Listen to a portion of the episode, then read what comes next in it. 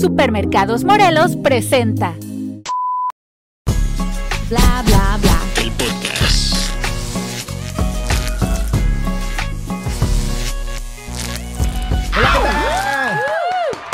Bienvenidos a un episodio más de Bla Bla Bla, el podcast. Desde la ciudad de los búfalos, los bisontes. Jazmín, ¿qué le agregas tú?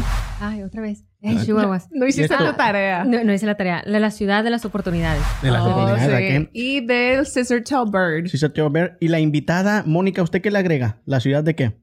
Pues yo soy limeña, como la mazamorra limeña y como el ceviche del Perú.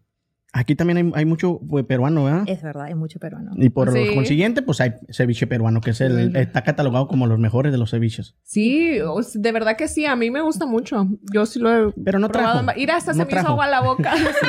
Agregando nota. Me da risa porque ustedes han dicho, peruano. han dicho algo curioso de cada una de sus ciudades y yo le he metido a la comida porque creo que este, en, en verdad lo que tú dices es verdad. Perú es muy destacado con respecto a la culinaria, al arte culinario, perdón, y, y todo lo que es la cocina, la tradición y obviamente que todo el mundo sabe dónde es. Machu Picchu, ¿no? Que sí, y como yo vivo en Oklahoma, entonces Oklahoma ya también Así, cierto. A ver si para la próxima que venga a Mónica, pues nos trae algo de cevichito, porque ahorita Sí. nomás se nos hizo. Hay que invitarle Ah, en el verano. En el verano. De todas maneras, Sí. y un pisco sour también, ¿verdad? No No, sé qué sea no eso, pero se escucha muy bien. Sí. Se escucha muy sour. Muy sabor, exactamente. Se escucha como que que sí. lo quiero probar. Exacto. No, les va a gustar el pisco sour. Muchos dicen que es como una margarita, pero es con un alcohol que se llama pisco y el pisco Oh. viene del- de, las uvas, entonces no es Oh. igual que el vino, es un poquito más, fier- más fuerte. Muchos dicen que es como un aguardiente, así que Oh. les va a encantar a ustedes, mis queridos. Uy, pues Oh, imagínate un, cara de un ceviche peruano. un ceviche peruano con un pisco Sour. sour. Sour. Ajá. Mm. Pues bueno, muchachas, en este episodio eh, le estamos dando la bienvenida a Jazmín, que ya, Sí, se, entre- ya se integra por completo al podcast. Y también le mandamos un saludo a Evita, que ya debe estar en su casa de flojonaza. Porque nomás por eso salió, no por otra cosa. o sea, Nada No más creo. por eso. No, Dijo, un sin saludo a, a Evita, sabe ella que se le quiere mucho, que se le va a extrañar mucho, pero de igual manera, pues el, el show debe continuar. Sí. Así que uno de estos días que ella tenga oportunidad, pues la volvemos a traer de invitada, que venga a decir sus ocurrencias de la niña con estado vegetal, que no estaba Ah, en estado sí. vegetal. Oh my gosh. esa, Ah, parte, esa parte del podcast ya pasó. Pero es que no Nos se y luego. Bueno, para meterla en contexto, para que no se Sí, sienta fuera de la plática, en el episodio pasado ella dice que conoció a una muchacha en Dallas que la invitó a su casa y que tenía una niña en estado vegetal, que la había adoptado en estado vegetal. wow. Entonces nosotros nos quedamos, ¿es una diosa la señora? Porque Claro, se, sí, se aventó sí, el tiro y luego ya de ratito nos dicen, no, y la niña le gritaba, mamá, ven, atiéndeme. Y yo le digo, "Nah, en el estado vegetal no se puede hablar, Eva. y le digo, ahorita me vas a decir que nomás traía un pie quebrado, ya con eso le decías tú que era estado vegetal. Oh my God. nosotros, no es estado vegetal eso, le digo, no, No. Eva, estado vegetal no hace nada, nada. Nada, nada, No, nada. Qué a lo mejor era con algún tipo de Discapacidad. discapacidad Es verdad, sí, cierto, pero no. puede Pero haber bueno. sido, pero no estado vegetal. Chava, ya, antes de pasar con la invitada, darle su espacio para que nos platique un poquito acerca de ella, quiero pasar a, a saludarlas y a preguntarles cómo les ha ido en, en la semana, cómo, cómo han estado, qué han hecho. Muy bien, he trabajado y trabajado, lo cual es bueno. Tú eres trabajadora, ¿verdad? ¿Tienes como qué? ¿Cuántos? ¿Cuatro trabajos? No, nada más dos. Dos trabajos. Sí. No más. ay. Sí, yo te veo como que has de tener así como una ética y un así. Desde que te digo, ya te eché muchas flores en el otro podcast, Ni a mí pero. me has echado tantas flores en de dos verdad, años. pero bueno, mira, es que de verdad cuando yo la vi con Eva, algo de, de Jazmín me impresionó y en aquel entonces nunca se contempló la- que Eva no iba a estar aquí, ¿sí me Oh, Y entiendes? que se apellidara igual que Ajá. tú. Oh, sí. Eso, eso. Eso, eso son cosas de la vida, ¿eh? Aquí está actuando Dios con sincronicidad a todo lo que da, ¿eh? Porque de verdad, o sea, te apellidas a Anaya y yo me apellido. Y escrito exactamente igual, ¿no? Sí, pues sí. Qué bárbaras. Ya ahí estuvimos indigando si eran primas o algo y al Sí, parecer ella no. pensaba que su papá era el que andaba y yo pensaba que el mío. Ay, por Dios. Pero no, Mira, resultó que no. Ahora ya resultamos nosotros dos Sí. hermanos. En, en Perú hay mucho zamudio. Sí, es cierto. Es Perú cierto, hay- hay- totalmente. yo de cuando me puse a buscar mi apellido, porque no es muy común, la mayoría de los zamudios vivían en Perú. Wow, wow. mira. Vivían en Arabia y en, y en- y parentescos en- por aquí. en Pe- en Perú. O sea que de repente somos. El destino se está juntando ahí. aquí. Ajá. Uno nunca sabe. Sí, Suni, ¿cómo sí. te ha ido? A mí me ha ido excelente. A ver qué he hecho.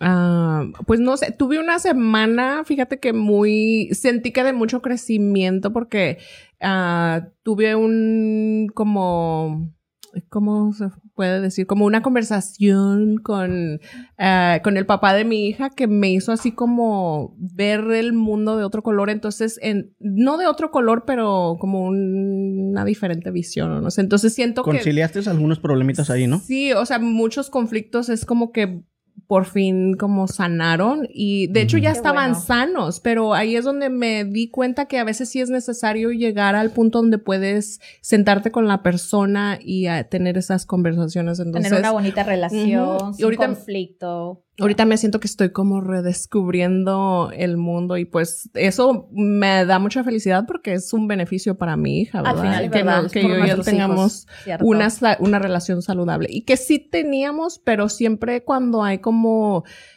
sentimientos que no has atendido o que po- pues lo reprimes, ¿verdad? Este, a veces esos mismos son los que te impiden como ya cruzar el puente del perdón, como luego dicen, que ahora sí sé que lo crucé por cómo me sentí. O sea, ya había sentido mucho Alivio. alivio pero esta vez es como que, wow, Dios. Entonces la relación ha madurado entre sí, los dos. exacto. Wow. Entonces, bueno. eso sí Un lo quiero aplauso para eso, celebrar. producción, sí. por favor.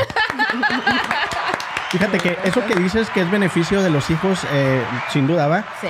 Hay, hay una historia de, de un actor que se llama El Diablito, ¿no lo conocen? Que habla, hola, ¿cómo están? Así, ¿no? Mm. Bueno, él estaba casado con, con su ex esposa, obviamente. Tuvieron un hijo, el hijo ahorita tiene como 14 años. La esposa se va a vivir a Nueva Zelanda, conoce a, un- a- a su nuevo esposo. Un zelandés. Y resulta que se embaraza y tienen un niño. Y ahora él es padrino del hijo de su ex esposa. Wow. Porque se llevan tan bien que dice ellos, dice, nosotros terminamos, o sea, mal, pero llegamos, llegamos a entender Ajá. que por beneficio de nuestro hijo nos teníamos que llevar bien. Sí. Pero yo digo, ay, es una exageración, papá. También no es como Sí. que va a ir a ser No. padrino de tu, del, del hijo de tu, de tu ex Sí, esposa. pero mira, cuando yo me senté con él, o sea, verdaderamente comprendí que de todos los hombres que hay, ¿verdad? O sea, él es el papá de mi hija. Yo ya tengo una conexión con él. De por vida. Ajá, de por vida. Entonces, cierto. si yo quiero que mi hija crezca lo mejor posible, mis deseos hacia él tienen que ser lo más saludables posibles. O sea, es, Cierto. es un trabajo, es, o sea, para mí fue un trabajo difícil en su momento, pero,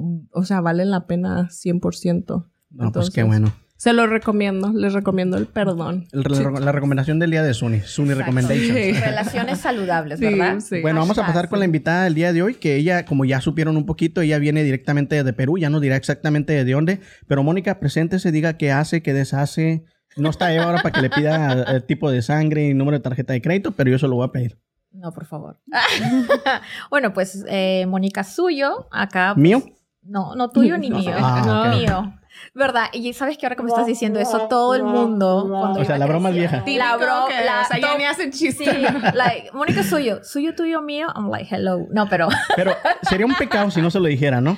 Es verdad. Sí, porque es, la- es, que es cliché y se tiene que hacer. Y sobre todo porque se escribe literalmente suyo. Suyo. Suyo. ajá. Exacto. Eh, bueno, pues muy orgullosa de tener el apellido de mi papá, que para todo esto que estamos hablando de dónde venimos, eh, siempre creyendo yo que venía, hay mucho del imperio incaico de los incas, porque estaba dividido el Tahuantinsuyo en cuatro partes y luego me voy enterando que hay muchos suyos en las Filipinas, aunque no lo Oh, creas. Sí. Pero pues todos estamos relacionados, ¿verdad? De una manera u Sí. otra. Una mezcolanza de todos somos ¿no? uno, literal. O sea, todos somos Sí, uno. es cierto. Hubo, hubo. Yep. Eh, Bueno, anyway, eh, vengo de, es, bueno, de Lima, Perú, por eso digo de la capital, por eso dije que era pues más limeña que la, que la mazamorra limeña, de que es un... A ver, ¿qué es más amor? No, de aquí vamos a salir Yo con un posgrado en peruano, ¿eh? Una mazamorra limeña es un, ah, es un postre que se hace del maíz morado. El maíz morado eh, allá en Perú es para postres, no se come como el maíz, ¿no? De, El Mm. maíz mexicano. Es como de alcurnia, ¿no? bueno, bueno, fuera, pero bueno, este es un maíz morado que crece en la costa y entonces este se hace la mazamorra, que es un dulce que se come acompañado con el arroz con leche, que muchos de nosotros tenemos en común Sí. el arroz con leche, que yo me imagino que habrá venido de España, no sé los orígenes del arroz con leche, porque muchos de nuestros países lo tienen.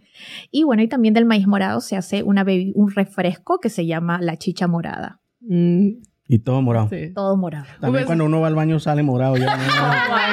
Tanto chicha morada y mazamorra Morra morada. morada y Sí. más morado. Pero bueno, pues voy, llevo ya viviendo aquí, wow, desde el 2001. Llegué Oh. toda yo como estudiante universitaria y, y bueno, pues estuve de intercambio y luego pude terminar mi, mi educación en la Universidad ¿En la de OU? Oklahoma. Sí. En OU, claro, Ok. vamos los Sooners. ¿Verdad? Sí. Y- Yo admiro, hablando de educación, porque Dime. mira, am, yo a mí me tocó cuando hice mi año de high school que una muchacha también vino de exchange student y yo cuando, o sea, en mi pueblito, en mi rancho donde yo crecí, eso era como que jamás te, ni si, como que no existía la posibilidad, entonces a mí sí se me hacía como algo bien maravilloso que de otros países se aventaran ve- a venir hasta acá, o sea, era para mí... ¿Y Pregúntale a? Jazmín. Tú eres muy, muy aventada, ¿va? No. Sí, Sí, ajá, ya lo No. hablamos Sí, el otro sí, podcast. cómo no. sí. Que tú decides algo. Inclusive cuando yo hablé con Jazmín me dijo, si a mí me sale otra oportunidad en otro lugar, yo me voy. De veras. pues entonces, es que hay que ir eso- buscando las oportunidades. Exactamente. Sí. A eso yo, yo, me, yo me refiero Sí. con que es muy aventada. Aventada, Como ajá. que dice, si me sale en otra ciudad, pues yo me voy. A mí me costaría mucho irme a Oklahoma. Yo estoy muy arraizado en Oklahoma. Bueno, ahora que lo Estaría dices, mal o no esté bien, no sé, pero yo cuando salgo de viaje y voy entrando en el I-35, ya pasando el, Sí. el- lo que viene siendo el Ajá. casino, uh, yo me siento en casa ya como que por fin ya estoy en casa. Mira tú, ¿no? Mira, en mi caso fue diferente, ¿no? Será porque vengo de la capital y, y como saben en los países hispanos, uno mientras no se casa no sale de la casa de los padres, ¿sí o no? Ujú. Entonces en mi caso era como que no, ya me, te- ya me toca independizarme y primero me fui de intercambio a España, viví en España tres meses, O sea, sea, o sea, O sea, o sea, ¿cuál? O sea. o sea, tío, tío, hostia, tío. es verdad, más, pero yo me fui a Sevilla al sur, que Dios mío, la pasé genial, ah, comí delicioso, ya ven que me encanta la comida ahora que ya tanto hablo de ello. Ya lo estamos viendo. Ya, ya lo estamos viendo, Estamos ¿verdad? descubriendo ese aspecto. Ese aspecto. Mónica. La Entonces, mazmorra morada. La mazamorra, no Ah, mazmorra. Esa es otra cosa. Eh, y bueno, pues y ya de ahí, o sea, me sentí tan independiente que te encuentras con uno mismo, ¿verdad? De lo que eres capaz y de lo que no eres capaz, que cuando uno es joven, en verdad, como tú dices, estamos ahí de aventados.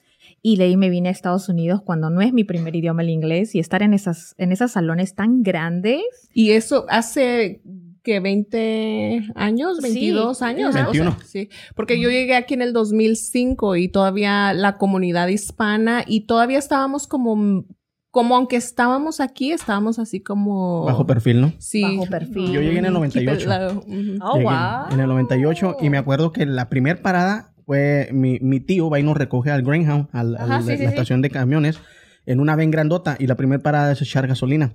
Y miro que llena un tanque y luego que le echa otro. A mí eso, eso me explotó la cabeza. Yo, no manches. Para empezar, en Juárez no teníamos carro más que una troquita de mi hermano y era de él y nadie más la Ajá. agarraba, ¿no? Pero a mí eso me, me voló la cabeza también porque yo, ¿cómo que trae dos tanques? Y se llenaba con 15 dólares el tanquecillo, cada Sí, tanque. sí, Ahora también. ya con 50, 60, pero sí llegué en el 98, cuando el breakdown no era lo que es ahorita ni nada. O sea, Cierto, en el 2001 cuando yo llegué era horrible. estaba muy feíto. Sí. Uh, Jasmine, ya, Jasmine, ya te tocó bien. Sí, a ti ya te tocó bien- lo- Ya, sí. Bien fancy lo bonito, Oklahoma. lo bonito, Estaba haciendo cuentas y yo, ay, canijo, cuando dijiste el 98, yo tenía 6. ¿Qué estaba haciendo? Yo tenía seis tres, años. yo tenía tenía 6 tres. años, no sé qué estaba haciendo. Ay, Andabas jugando las muñecas todavía. ¿no? Probablemente. Sí, ella sí tenía seis. Cuando Así él tenía él seis. era Oh, 28. Ujú. Sí, es que no, no digas eso, Jazmín, me hace sentir más viejo todavía. No, pues que tú de acá con el 98 Tú de ya acá. saliste Sí. ya. Sí, ahí me, me delataste. di- nah, no le hace, no le hace, para eso estamos, como quiera.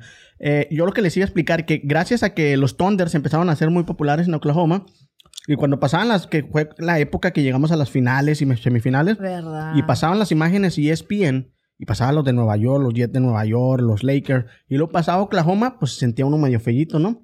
Entonces dice, dice el Estado, hay que invertirle. Tenemos que invertirle al, al- breakdown de, Oklahoma. Y fue cuando, pum, metieron toda la renovación para que ya se mirara más decente y bonito. Y ahora está muy bonito el, el breakdown. Sí, porque antes me decían Ya que era súper peligroso. Ahora ya creció hasta del sí. otro lado del I-40. Y hay más Tiene, las personas que no son de Oklahoma un día vengan a visitar, ¿eh? Sí. Los que nos estén viendo, Visit escuchando. Oklahoma, está muy bonito. Invitados. ¿No? Y Lo me hablan y vamos a comer una mazmorra, mazamorra. Mazamorra morada. O si no, el pollo a la brasa, que muchos los conocen. También ahí en la Oklahoma. 29, ¿va? no, Ah. 44. Sí, en la 44 y La la, Pen- Pensilvania, está Ajá. muy rico, yo lo he ¿Un probado. pollo qué? ¿Nunca Yo, has ido? pollo a la yo el pollo a la brasa, sí. de todas las Sí, está, está muy rico. Ese sí lo he probado. El ceviche también lo he probado en algunos eventos que ellos, ellos mismos lo Sí, llevaban. Ajá. Y estaba muy rico también. No soy muy fan del pescado crudo, pero ahí estaba... De veras. No, A mí No. me encanta el sushi. O sea que. No, sushi no, no lo paso. Pero bueno, a lo que venimos. A lo que venimos. Y hoy, el tema del día de hoy es La este, la educación. educación. Y por ese punto vamos a darle este paso a Mónica para que nos diga de dónde viene, qué institución representa y el motivo por el que está aquí. Ella viene de una escuela pública, ¿es católica? Privada y católica. Ah, privada católica, perdón. Y nos viene a explicar un poquito de lo que es esa escuela para que la gente hispana que no sepa o hasta inclusive la gente que por ahí en los subtítulos lo, lo- lo- lo mira, que se entere un poquito más de lo que es esta escuela porque a veces no estamos tan informados y tenemos mala idea al respecto de lo que es una escuela privada. A lo mejor pensamos que vamos a pagar miles de dólares, no sé qué. Entonces ya que tenemos aquí a, a- a- usted que nos explique un poquito más de lo que es eso. Cierto, no, muchas gracias, ¿no? De- por invitarme a esta maravillosa conversación sobre la educación. Eh, soy educadora de corazón por más de 15 años. Eh, Ujú. Ustedes saben que vine de intercambio y, y en Perú estudiaba eh, psicología educacional, ¿no? Y terminé en educación, de verdad, porque ese fue mi primer trabajo que me dieron a tiempo completo. Me enamoré de la educación, me enamoré de trabajar con los estudiantes y sobre todo de servir a las familias. Yo creo que la educación es una carrera de servicio y eso es lo que me apasiona a mí. Diciendo esto, pues Cristo Rey básicamente se dedica a eso, a servir a la comunidad. Pertenece a todo un network de, de escuelas Cristo Rey en todo Estados Unidos. Oh, no sabía que era un Sí. network. Ok. Entonces es- tiene una historia muy bonita. Empezó en Chicago con un padre católico que decidió que la mejor manera de ayudar a aquellas familias de bajos recursos es dándole las herramientas a que ellas puedan sa- sobresalir por sí mismo a través de la educación. Sí. Porque él se daba cuenta que uno puede donar dinero, uno les puede dar comida, pero eso no es suficiente porque van a estar en ese círculo de pobreza y no van a sobresalir. Eso es, Exacto. eso es como bien básico porque, mm, o sea, no está cambiando nada en realidad. Y si tenemos muchos aspectos, por ejemplo, el aspecto mental, que donde te entra la información y te abres, expandes tu Ujú. conocimiento y tienes posibilidades, ves como más oportunidades en vez de cuando tienes hambre, que fue, tú lo dijiste la otra vez. Oh. El que no, o sea, no Ay, puedes pensar. que- algo bueno, fui yo. Sí. Pero eso es, o sea, para mí es como, es- ese ha sido últimamente estos últimos años la razón por la que he tomado clases, porque siento que en, o sea, el cómo ah, deja uno que esa información te transforme. Eso es cierto. Es lo que te cambia la vida, o sea, nos Totalmente de acuerdo. nuestro- Y si se acuerdan, muchos de nuestros padres nos han dicho, ¿no? Que la educación es lo más importante, Ujú. la educación es la carrera al éxito, o la llave al éxito. Y así fue como comenzó Cristo Rey y básicamente nos dedicamos a servir a toda aquella familia de la comunidad de bajos recursos, porque Ahí, estamos... ahí quiero hacer un paréntesis. A ver, hagamos un paréntesis. Yo, yo quiero hablar por la gente que está del otro lado, ¿no? Perfecto. Cuando yo Dime. escucho bajos recursos, no sé si hay alguna gente que se pueda ofender. ¿Sí ¿Me explico? Y quiero que me explique usted el por qué. Porque yo pienso que si hay una gente que al mes puede pagar una cantidad de dinero para que sus hijos estudien habiendo escuelas públicas gratis, ya no son de bajos recursos. Es lo que yo pienso. Si tú puedes tener internet en tu casa, puedes tener un celular, ya no eres de bajos recursos. Existen gente de bajos recursos Cierto. que no tienen todos esos beneficios. Entonces quisiera que usted me explicara, porque yo soy un, un- un total este, este, ignorante en el tema, entonces que usted me platique por qué se le llama bajo recurso. Ok, bueno, pues comencemos con, como les decía, la misión que tenía ¿no? este sacerdote que empezó todas las escuelas Cristo Rey en Chicago, ¿no? Él, él se refería a, aquella- gente pobre que se le tendría que dar acceso a una mejor educación. Entonces nosotros todos seguimos esa misma misión en Cristo Rey, en cualquier escuela que ustedes vayan a través del- de Estados Unidos, y nosotros lo llamamos de bajos recursos o recursos limitados. Ah, se oye mejor. Se oye mejor. ¿verdad? Ajá. Y no solamente porque se oye mejor, sino porque esa es la verdad. Como tú dices, ahora la mayoría de las familias tienen acceso a un internet, a un celular, pero a la misma vez te- tenemos eh, familias que pueden optar solo por una escuela pública o una escuela charter. Y eso es lo bonito de Estados Unidos, ¿no? Porque en, las- en los países que nosotros venimos hay escuelas que públicas y privadas, ¿verdad? O Y están estatales. muy separadas. o Muy sea, separadas, No sé, sí. Sí, no exacto. sé, no, no Y- tienen un punto de... Es verdad. Y en cambio en Estados Unidos tenemos la libertad de opción. Y eso es lo que a mí me gusta, que acá uno puede escoger a dónde enviar a sus hijos, como tú estás diciendo. Hay algunos que optan por escuelas públicas porque no tienen otra opción o no están informados, porque una escuela pública es aquella escuela que sirve tu distrito, que sirve a tu comunidad, bien limitado. Una escuela charter o una escuela privada, uno puede elegir enviar a sus hijos a esas escuelas. Ujú. Acá en Oklahoma hay muchas escuelas privadas que yo las he ido, o sea, ¿cómo les puedo decir? Descubriendo poco a poco porque estoy en el ámbito de la educación.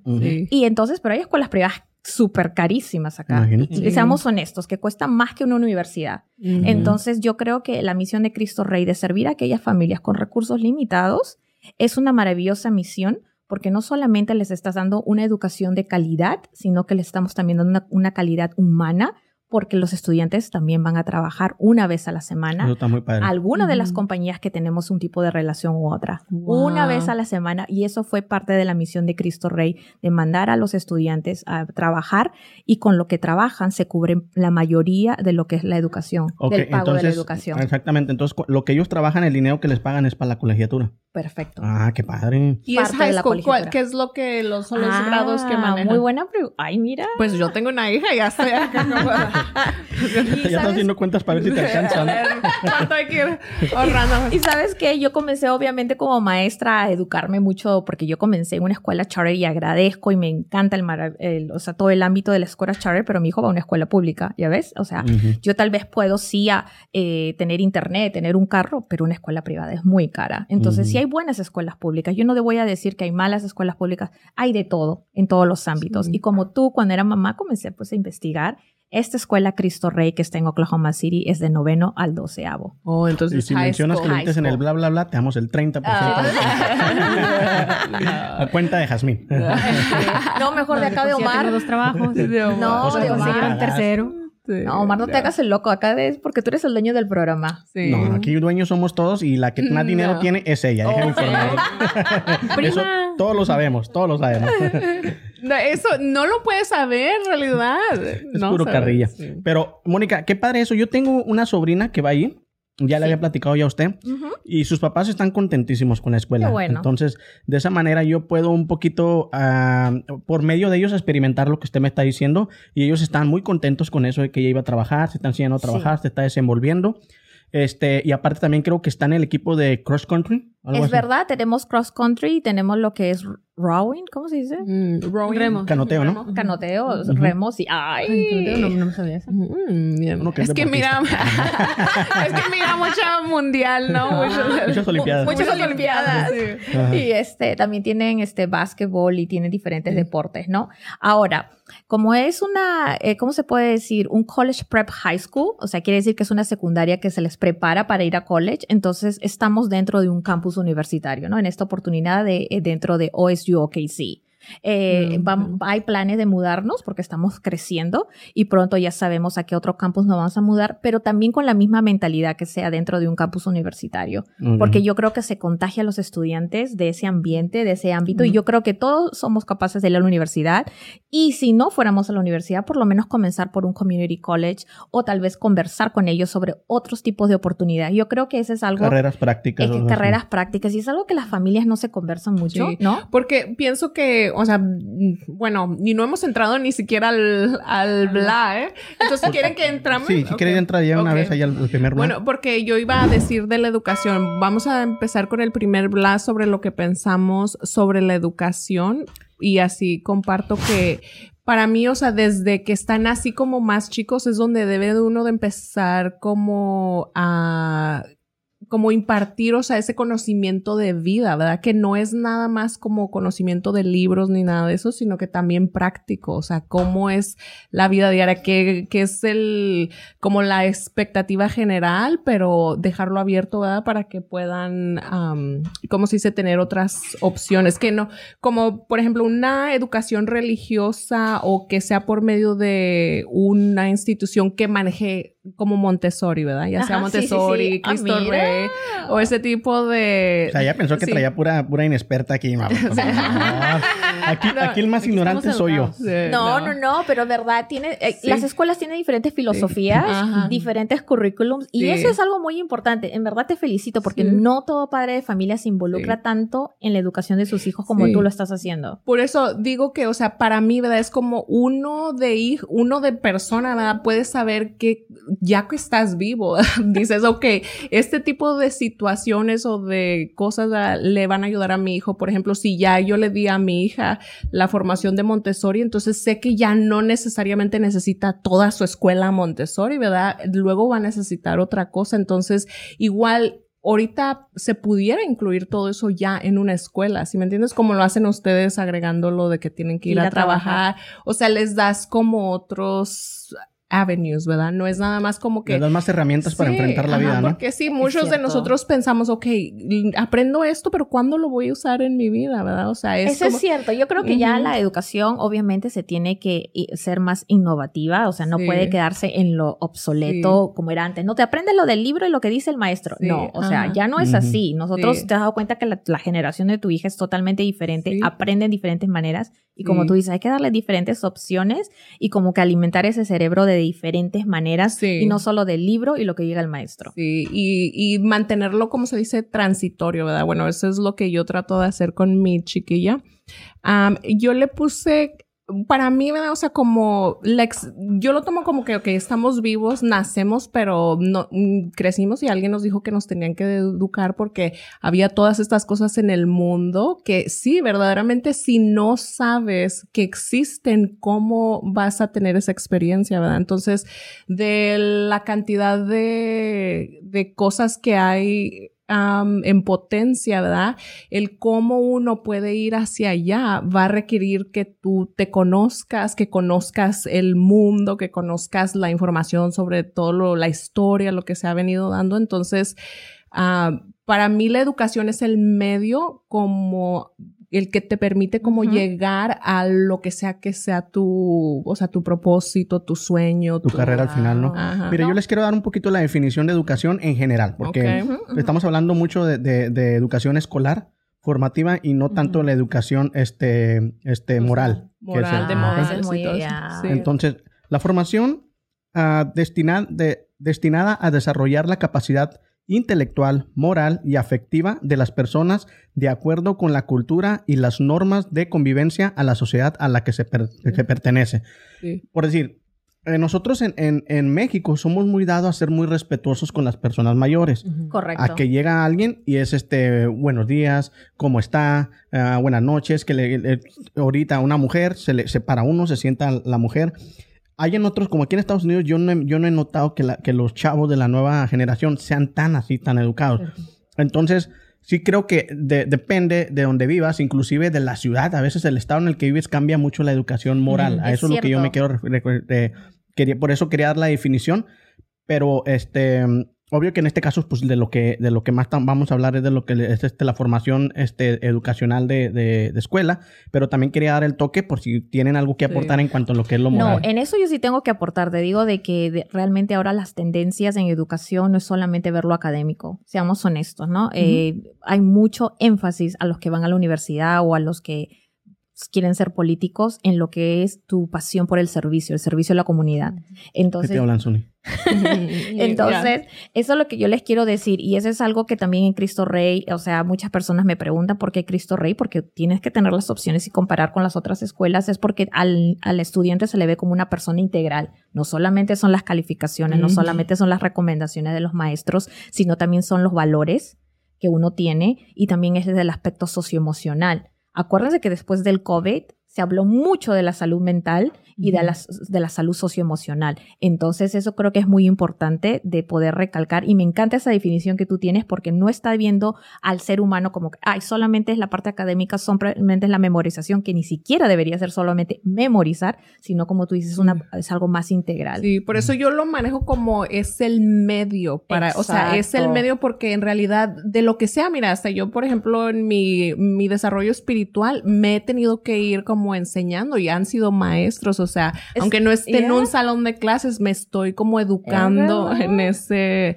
aspecto y por eso decía, o sea, que una educación incluya, como dices, integral, que te incluya, ah, porque Omar ahorita noté que relacionas el, vamos a decir, tener buenos modales con ser educado y eso yo lo tengo como, ok, buenos modales es darle el respeto a los mayores, o sea, Sí, tener los, los esa jerarquía. morales, sí. Pero educación es como, para mí es como, sería lo que el papá hizo con el hijo para que el hijo luego vaya y hablar a la puerta. O sea, te voy a enseñar cómo debes de, de abrirle la puerta a una persona mayor. Pero es que de hecho la mayoría de la educación es empírica. Se trata de lo que tú ves. A un niño realmente ni siquiera le enseñaste cómo hablar. Realmente a tu hija no llegaste y le dijiste, mira, así se dice casa, esta es taza. Realmente cuando te diste cuenta ella ya decía muchas palabras.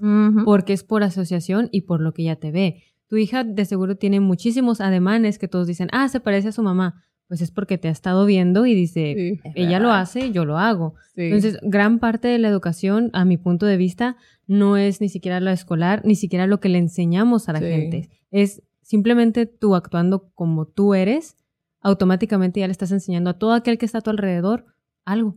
Ahora Pero- sí que pero- predicando con el ejemplo, ¿no? Sí, pero Exacto, eso sería, es pero, verdad. O sea, el concepto educación es como de una persona hacia otra, porque eso es ya, yo, por ejemplo, estoy percibiendo mi ambiente y eso se está grabando en mi subconsciente, entonces sí estoy aprendiendo a cómo procesa mi mamá y todo eso, y a veces ni cuenta se está uno dando, pero, o sea, yo digo, el- la educación en sí, de hecho, ya donde llegamos a sentimientos y en lo que hacemos, ya no escribí nada porque dije, no, o sea, el- la educación es nomás como el camino, ¿verdad? Pero la puedes, puedes educarte en, en cualquier aspecto de la ¿Verdad, vida, o sea, cualquiera. Y yo comparto la- las opiniones de todos ustedes, porque de verdad sí es cierto que la educación puede ser el vehículo para, para descubrir tu potencial, puede ser vehículo para crear tu futuro, puede ser mucho de lo que tú estás diciendo de los valores, y lo, lo mismo que ella, que Yasmín, perdón, Jasmine, Jasmine. Jasmine. Seguimos. Sí se puede, Jazmín, que Jazmín Aunque les es- cueste más. y como dijo Jazmín, no uno aprende de- del ejemplo de los demás. Y yo de verdad, a pesar que, que vengo de Lima, Perú y, y no soy mexicana, yo aprendo de las conversaciones con diferentes tipos de personas, de diferentes Ujú. backgrounds, de diferentes religiones, porque de verdad, como tú dices, uno Sí. aprende en, en- en todo. Ujú. ¿verdad? De Siempre todo. estás Y aprendiendo. de- es sí. más, conversando ese día también con Omar, he aprendido más del mundo del podcast y de lo que Sí, se hace. sí, ya bien natural acá. Me dicen el zar del podcast. Ah. el podcast. El ¿Y me entiendes? Y yo creo que eso es bueno aprender de otros que tener un- su propio negocio, su propio emprendimiento. Eso también nos ayuda. Yo creo que en verdad es el, es el conjunto de todo eso, Sí. lo que con respecto a la educación, ¿no? Y lo que hace obviamente una institución en general, que es la escuela, es una educación más formalizada, si la quieres llamar. Pero en general uno aprende, lo- lo- Ujú. los estudiantes aprenden de sus maestros, aprenden de sus coaches, ¿verdad? Si, si están eh, jugando fútbol, aprenden del coach de fútbol, de básquetbol. ¿Cuántas veces hemos visto que tantos maestros son como mentors, somos como Ujú, role ujú, models? Correcto. Es lo que le iba a preguntar ahorita. Ahorita, ¿qué tan influyentes son los maestros en las nuevas generaciones? Porque yo me acuerdo que en la mía, y yo lo he platicado aquí, si yo canto es porque un maestro al segundo año me dijo que yo iba a ser buen cantante. Oh. Y, y él prácticamente me pasó enfrente al, al escritorio y me dijo, a ver, haz estas notas y yo las alcancé y él me dijo, tú vas a ser un buen cantante. Si tú quieres, te puedes dedicar a esto.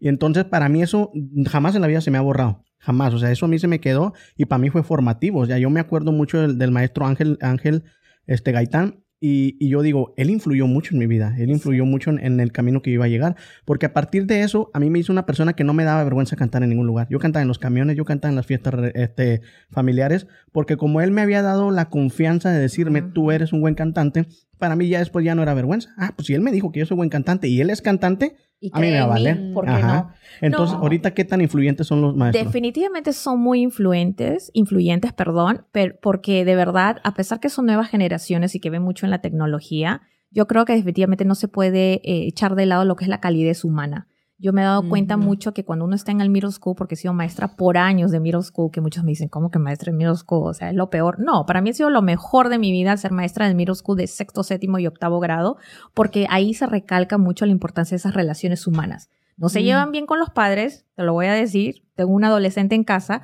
porque obviamente cuando uno es adolescente es like, come on, ¿no? ya no quieres como quieres Sí. separarte de tus padres y donde buscan ese apoyo son en los maestros o en los, ¿no? En los entrenadores de deportes. Cool- en los cool, Cool. people. Exacto, sí. o alguien que no los va a juzgar, ¿no? Porque dicen, no es mi mamá, no es mi papá, me va a escuchar. Sí, definitivamente. Y lo que tú has dicho ahorita como, o sea, como testimonio es fundamental, ¿no? Es así como que cuando tú tienes un buen jefe en el trabajo o una jefa que te dice, yo creo en ti, anda, entrénate, prepárate, eres la mejor. O sea, como que tu confianza, tu autoconfianza crece y bueno, pues estás dispuesta a hacer lo que sea. Sí. Y pero es que cuando viene de alguien que tú admiras, o sea, ahí es como yo, em, muchas de mis clases sí han hecho que con que una sola persona crea en ti, una sola persona, con eso es suficiente para que la persona, o sea, tenga algo de donde como, como ¿no? motivarse. Es verdad, Ajá, es es verdad. cierto. Así que Omar, ahora te vas a echar unas mañanitas. A rato, ya, ya le dije que ando enfermito de la garganta. no. Pero los karaoke yo me desfongo, yo me chongo, ya les he dicho.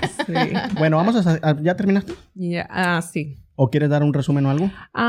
Pues nada más, en cuestión de educación, ¿verdad? Cuando vamos a recibir información, la inteligencia es utilitaria am, y porque, por ejemplo, existe información que es fundamental, o sea, sobre la existencia, sobre la creación y todo eso, pero lo que aplica para nosotros y para estas generaciones ahorita, tal vez no aplique en años futuros, ¿verdad? Igual como siento que ahora que terminó COVID, cerramos como un ciclo, ¿verdad? Que éramos educados de cierta forma Oh, y ¿verdad? ahora indudablemente nos tuvimos que abrir a educación por internet y todo Wow, eso.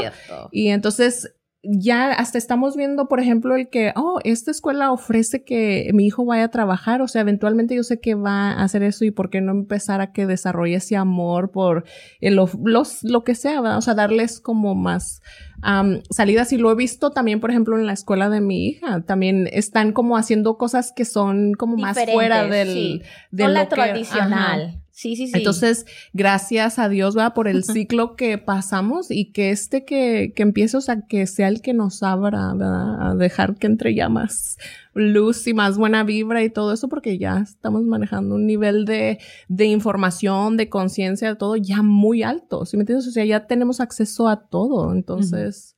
A Ah. todo lo que conocemos, porque hay muchas cosas que no conocemos que vas a ver en un futuro van a estar cañonas también. Bueno, no, no, pero digo acceso a la información, porque como dijimos, la educación, o sea, yo educarme a mí misma o que ir a una escuela o lo que sea, es el vehículo, pero la información ya existe, entonces ya nada más tengo que ir a subirme al vehículo. No, ¿sí eso es cierto, ¿no? Y algo que tú has dicho es sobre la inteligencia, ¿no? Muchas veces nos equivocamos que si tenemos buena memoria, sabemos escribir y leer, somos muy inteligentes. No, hay- yo creo que hay que recalcar que ahora hay que enfocarnos en lo que son los diferentes niveles de inteligencia, los eh, multiple intelligence, ¿no? Entonces, porque hemos dado cuenta y tú te darás cuenta que tu hija tal vez es muy creativa, es artística, ese es un tipo de inteligencia que no se le puede negar.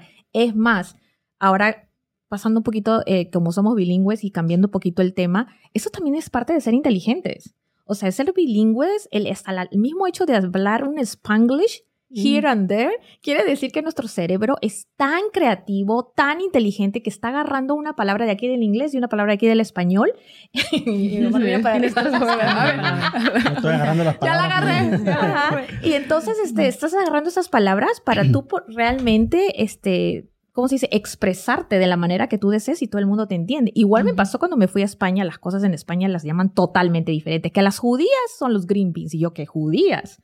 Entonces, este, uno va aprendiendo y si yo voy hablando con los mexicanos o voy hablando con gente de Colombia, uno se va adaptando al lenguaje o vocabulario. Entonces, yo quiero recalcar que aquellas personas que Sí. dicen, no, mi hijo no es inteligente, no, todos somos inteligentes porque todos tenemos un tipo de inteligencia más alto que la otra, la artística, la académica, la atlética, en diferentes niveles. Sí.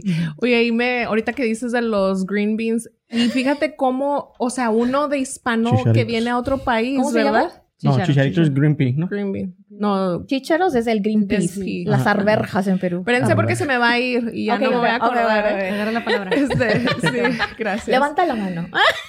O sea, Como en la escuela. Digo, como si, si nosotros, ¿verdad? Que tenemos nuestras raíces hispanas y venimos a Estados Unidos, ¿verdad? Y aquí vamos a decir, les dicen green beans y uno, no, pero son, este, ejotes o... Oh, Sí, ¿verdad? sí. Ojotes No, son México. ejotes y, Ay, queremos que la otra persona le diga ejotes, o sea, no, ¿verdad? Para mí son vainitas. Sí, que otra totalmente dice. Sí, pero a lo que iba es de que cuando uno, por ejemplo, viene a buscar oportunidades de educación o lo que sea, no es como lo que, como tú le dices no es, es como yo le digo no, es, o sea, eso y eso, o sea, expande. Exactamente. Uno quiere a veces, por ejemplo, que entre esa información en uno, pero no quieres dejar como ya pensabas o cómo veías las cosas antes y es hora de adoptar, o sea, esa como... Esa adaptación, sí. y déjame decirle que todos nosotros acá tenemos un nivel de resiliencia. Ay, caray, que deberí- somos muy inteligentes porque tenemos ese nivel de adaptabilidad a lo que venga. O sea, yo he escuchado tu historia, no la he escuchado la historia de ellas dos, pero el mismo hecho de cómo sobrellevar los obstáculos, ese es otro tipo de inteligencia que se llama resiliencia.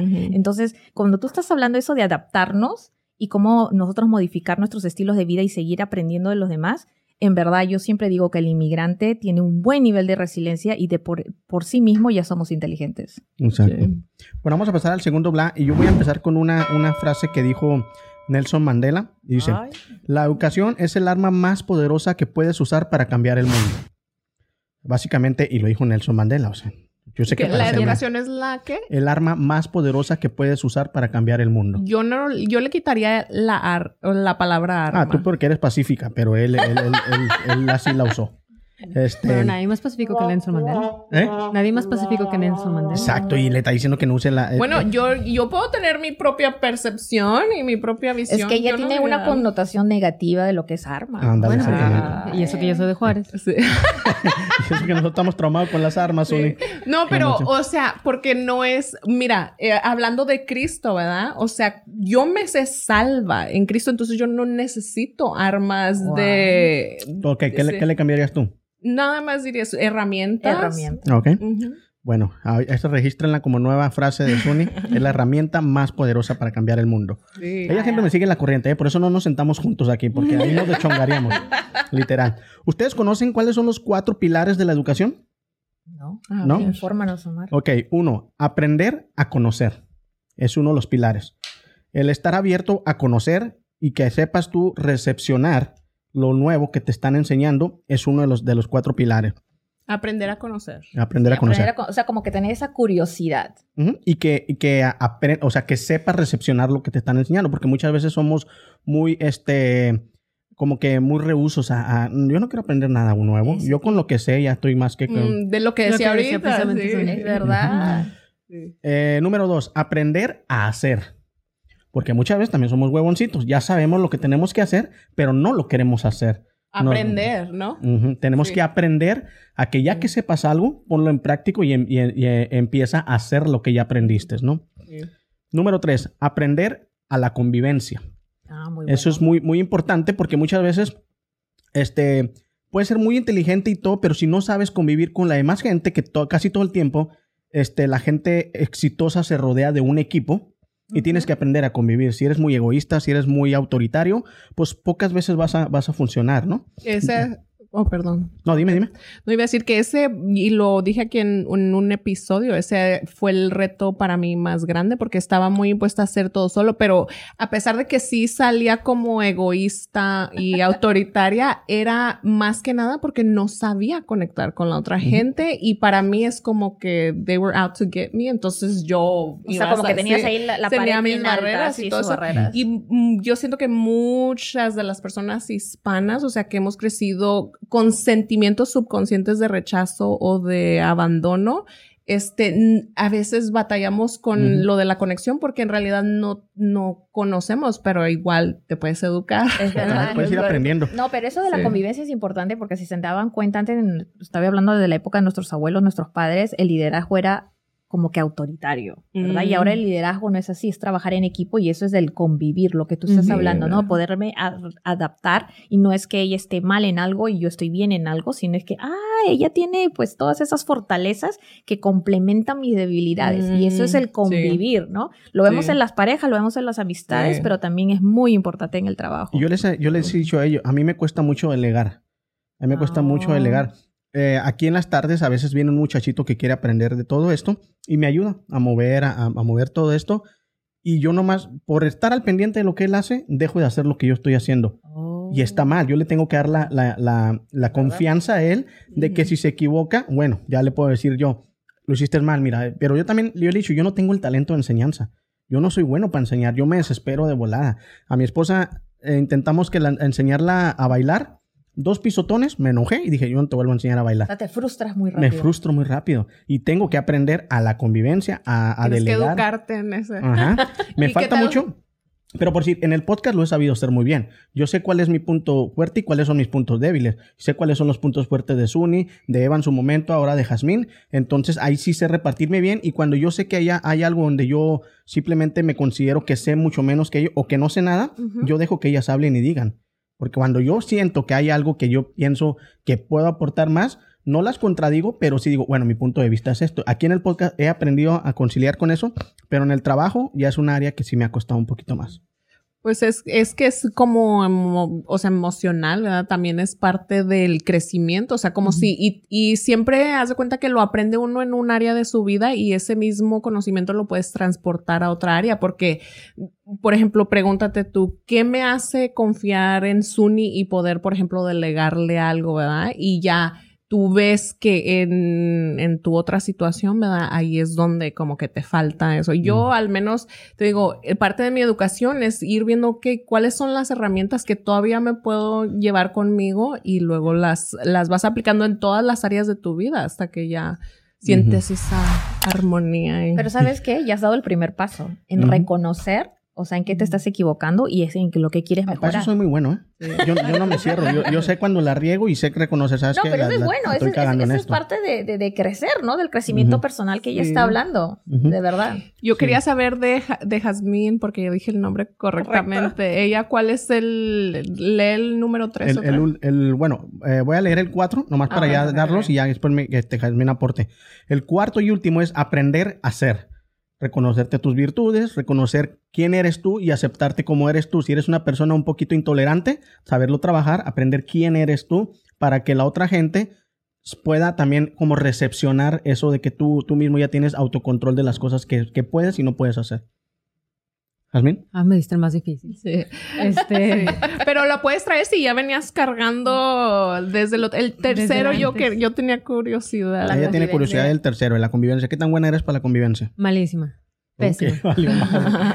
De hecho, ustedes me caen gordos. De hecho, ahorita que me voy, este, De hecho, No. Manuelito y aquella, aquella. ah. todos aquí.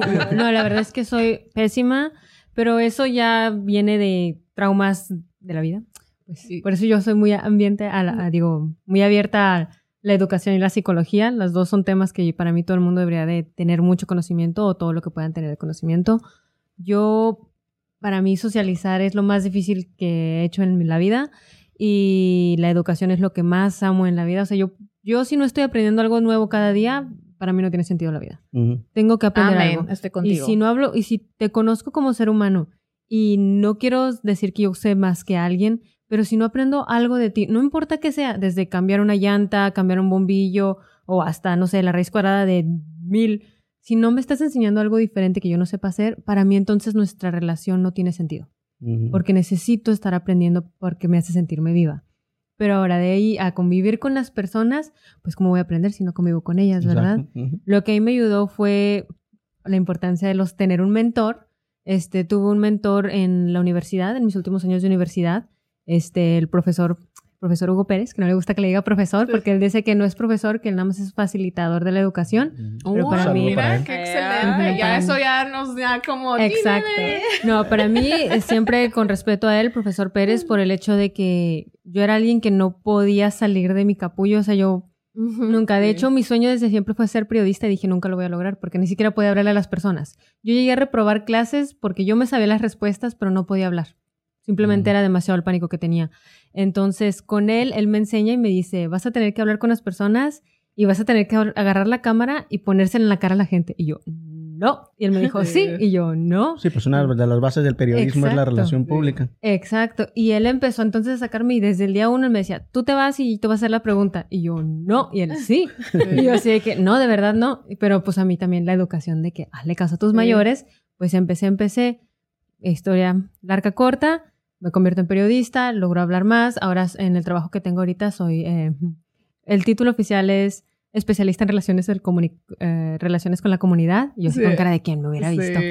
Este, Quien te vieras hace unos, unos años. ¿no? Exacto. No, sí, yo hace un, Sí. hablamos de seis años atrás, yo nunca hubiera hecho yo ella. No, claro que no. Sí, Pero pero... ahora, ¿no? Con Sí. quien me pongas, yo puedo empezar a hablar. Claro, a lo mejor no me vuelvo amigo, ¿verdad? Pero, no, y la verdad, gracias a la educación y gracias a un buen mentor. Bueno, pero eso es porque alguien ha creído en ti, igual como te pasó a ti Exacto. con tu maestro. O sea, yo, y lo que tú decías es sí, súper importante, con tal que con una persona crea en nosotros, sean Ujú. nuestros propios padres, amistades o maestros o jefes, de verdad, a lo que Ujú. vengamos. Y en cuestión de estudiantes, o sea, no tendríamos por qué no creer en ningún niño. Si me Exacto. entiendes, o sea, si te demuestren un comportamiento de falta de respeto, lo que sea, de todos modos, creer en ellos es como, ok, vas a salir de eso. Tú ahorita es pasajero, lo que sea, ¿verdad? O sea, como darles la, la chance, pero me impresiona y yo pienso que a lo mejor parte de, o sea, del, te digo, cuando te miré con Eva, es como que ver ese crecimiento, ¿sí me entiendes? Oh. Porque y también tu forma de comunicarte, si me entiendes, aprendiste a lo mejor de observar a las personas, cómo se expresaban y todo eso, pero te expresas súper bien, si me entiendes. Entonces, Pues que ahí lo tenía escondido, nomás faltaba Sí. que que alguien llegara y le dijera, vamos. Sí, y ve cómo ahora, ¿verdad? Pues también estás en una situación donde literal tienes que Ya ir más allá de tu, a lo mejor de lo que era cómodo para ti en cuestión de relaciones, ¿verdad? Pero bueno, como se siente enfrente de mí, pues yo sé que también parte de los retos de Jazmín son cosas que hay adentro de mí, entonces quería Oh. saber, quería saber. Bueno, ya para terminar mi punto, Así. eh, yo les voy a dar un listado. Con esto no quiero decir que el estudio no, no sea importante, nada de eso. Simplemente quise también ver el otro lado de la moneda. Y yo me acuerdo que hace muchísimos años yo entré a trabajar en una, este, una fábrica cristiana. Allá hacían velas con mensajes cristianos. Yo estaba en el área de, de impre- de impreso de, de los discos con música cristiana. Ahí los imprimía yo. Mi cuñado era, a quien le mando un saludo, Jorge de la Rosa, era encargado de una área, no me acuerdo exactamente cuál. Y cuando yo en ese entonces, mi mundo era para todos lados, ¿no? Era un jovenazo ahí. Entonces él me dijo, este, como que él se estaba dando cuenta que yo no estaba haciendo muy bien mi trabajo y que estaba en peligro de que me corrieran. Entonces me dice él un día, Omar, usted en cualquier trabajo en el que vaya, dice, escúcheme lo que le voy a decir. Nadie es indispensable en, en ningún trabajo, pero en cualquier trabajo que usted vaya, aprenda a hacerse indispensable para que esa manera un día les cueste deshacerse de usted. Digo, con el, con el punto de que nadie es indispensable en esta vida, pero Por Si tú ahorita, aprendes- gracias. pero si tú aprendes, por ahorita ya me dio mi, mi- mi liquidación y me... Este, pero si usted aprende eso, hacerse indispensable, hacerse algo muy bueno en lo, que, en lo que usted sepa hacer, les va a costar muchísimo más trabajo deshacerse de usted. Y a mí eso se me quedó mucho. Y yo he aprendido a eso, he aprendido a hacerme bueno en las cosas para que les cueste decirme no en algo, ¿no? Entonces yo les traigo un listado de, de gente selecta que nunca se graduó, pero se hizo muy buena en lo que, en lo que hace y triunfaron en la vida. Uno de The ellos fue... underdog, no, la historia del... Ujú. ¿Cómo, ¿Cómo es underdog? ¿Del perro de abajo? ¿Me dijiste perro? no, no, pero ya ves, el underdog, ¿cómo se dice en Sí, español? A ver. No, pues, No, yo Bueno, déjenme seguir con mi punto. Ok. Eh, uno de ellos es Steve Jobs. Ujú. Él no se graduó. Es verdad. Él empezó a agarrar ya su, su filosofía y lo que él quería hacer con, con todo lo que era su producto Apple y hasta dónde llegó, ¿no? Tanto que ahora todo... Sí. Ahí iba a agregar que, o sea, personas como él, ¿verdad? Que él fuera de la norma, o sea, todas las personas, te aseguro, a lo mejor si tuvieron unos padres hispanos, pero ¿por qué no te vas a graduar? Ya ves que dijiste que duró muchos años y están ahí, o sea, ¿sí me entiendes? O sea, la falta que, que crean en uno, ¿verdad? Porque él, te aseguro que todas las clases que tomó es lo que a final de cuentas Sí, creó el... Ajá. Ajá. o sea, te da todas las ideas. O sea, todo el- a lo que voy, tienes que tener educación. No quiere decir que te vas a graduar y vas a- si no te gradúas eres un, un, este fracasado. No, No, puedes llegar a ser no, no, no. alguien muy importante. Bill Gates, el hombre, uno de los hombres más ricos del mundo. Él también este, nunca se reunió y ahora tiene una fortuna de más de 90 millones de, de- de dólares. Ay, Bill Gates. Abandonó la escuela, su carrera de Harvard. O sea, estaba en Harvard. Ya con eso podemos decir de que por eso es como es, ¿no? El otro es Mark Zuckerberg, que es el cofundador de, de ECO. pero de- sí fue a college, ¿no? Sí, pero también cuando él Harvard. empezó todo lo que era su red dentro del colegio, creo que también era Harvard, ¿no? Harvard, Sí. sí. Él empezó su red de Facebook En el- solamente para el colegio, para que verdad. pudieran interactuar Sí. entre ellos. Se dice ahí que él le robó la idea a unos gemelos que después lo demandaron por un chorro de dinero, pero ya después de ahí, cuando él vio que eso podía funcionar, abandonó sus estudios y le siguió con eso que era, era, era Facebook. No le estás dando acá muy buen... No, porque no, yo, yo a un amigo le dije, mira, asegúrate, no, si tú dale todas las herramientas a tu hijo para que se gradúe, pero también enséñale que se tiene que hacer el mejor en el área que él quiera y que él le guste, que él le apasione, porque muchas veces también hacemos algo o nos graduamos en algo simplemente por lo que nos dicen, por lo que nos exigen, entonces ahí también te cañón, porque al final no terminas haciendo algo que en realidad te guste. Que te apasiona. Exactamente. Ya por último, Richard Branson. Él es el creador de la, de la marca Virgin. ¿Sí? Virgin. Ajá. Este no es la canción de Madonna, es, eh, es una marca que ahorita él también está peleando junto con Elon Musk para llegar primero a la- al, al- al espacio y poder vivir allá y todo eso. Entonces, tanto dinero tiene así y él Sí. tampoco se graduó. Vuelvo a decir el disclaimer. Con esto no quiero decir que, sino, que no te debes de graduar para ser una persona este, exitosa. Lo que quiero decir es lo que dije al principio, que muchas veces tienes que aprender a hacerte muy bueno e indispensable en algo para que también puedas sobresalir. Pues que mira, la educación es como el, aquel gran ejemplo de Eva. O sea, la persona se puede educar y tú decides si lo vas a usar o no lo vas a usar. Es, mm, es- Sí y no. Ah. No, pero digo porque No, te- quise recordar a Ah, sí, Eva, ah, sí, sí. Y porque digo, independientemente de que te gradúes, ¿sí me entiendes? O no te gradúes, el, o sea, el que te hayas eh, adquirido ese conocimiento por medio de la educación es lo que te abrió. Ok, mira, aquí voy a presentar el otro punto. A mí me A encanta. ver. Yo soy el abogado del diablo. Me presento Mm. mucho No, gusto. no, no. Este, Que- venga, venga. Yo en lo personal opino completamente diferente a eso. Estamos hablando de casos excepcionales. Uno en cuántos billones de personas lograron lo que lograron. Aparte, no se salieron del colegio público, se salieron de Harvard. Mm, Que yo ya lo te dije, habla yo de lo que mencioné. en lo personal ya tenían una trayectoria, ya tenían contactos. ¿Por qué la gente va a Harvard? ¿Por qué la gente se educa en las escuelas que se educa? Ah, porque te van a enseñar algo que no te van a enseñar en la escuela pública. No, pueden enseñarte los mismos cursos. Es más, hay clases de Harvard que puedes aprender en línea. Están gratis. O sea, el que quiere las va a aprender. Es por los contactos que creas. Sí. Ellos no de empezaron acuerdo. de cero. O sea, a todos nos gusta ver la historia de que empezaron en la cochera de su casa. Sí, pero ¿quiénes eran sus amigos? Sí. Cuando necesitaban codificar algo, ¿con quién iban? ¿Y en qué ¿Quiénes tipo de eran? casa y de Exacto, vecindario y de eh, padre? Ah, era- Exacto, o sea, fíjate, era lo que yo Todo estaba eso, pensando. quieran o no, tiene mucho que ver. Sí. Y luego, aparte, a- aunado a eso, sí tiene mucho que ver la educación que tomaron, porque tampoco es como que no tenían ningún conocimiento de lo que estaban haciendo. Sí. Y estamos hablando de que se dedicaron a algo de lo que no había mucho. Por ejemplo, inclusive nos vamos al más fácil, Facebook. Sí es cierto, ya estaba el qué, Metroflog, High Five, eh, MySpace, MySpace, todos MySpace. esos ya estaban, pero él simplemente le de dio la un- escuela. exacto, pero vio una apertura ahí en un, ma- en un mercado que estaba disponible y lo llevó al segundo nivel. Aparte, él no lo abrió en el barrio del pueblo, lo abrió en Harvard. Volvemos Es a lo mismo. cierto. Entonces, ¿quiénes eran los muchachos que estaban ahí? Estamos hablando de que eran puro socialité. Los socialité, la gente que tiene el acceso a redes y plataformas para llegar a más personas. Entonces, sí es Muy imperativo el darte cuenta de que realmente la educación sí, sí, sí aporta mucho, Sí. la verdad. Sí, y yo empecé diciendo eso, de dónde salieron y también que Ah. al final las bases de lo que hayan estudiado o lo que hayan, las, la- las clases que han tenido, les sirvieron para poderlo llegar a donde están. Estoy muy de acuerdo y por eso también dije al principio que era una lista selectas de personas que habían triunfado sin haber terminado la escuela.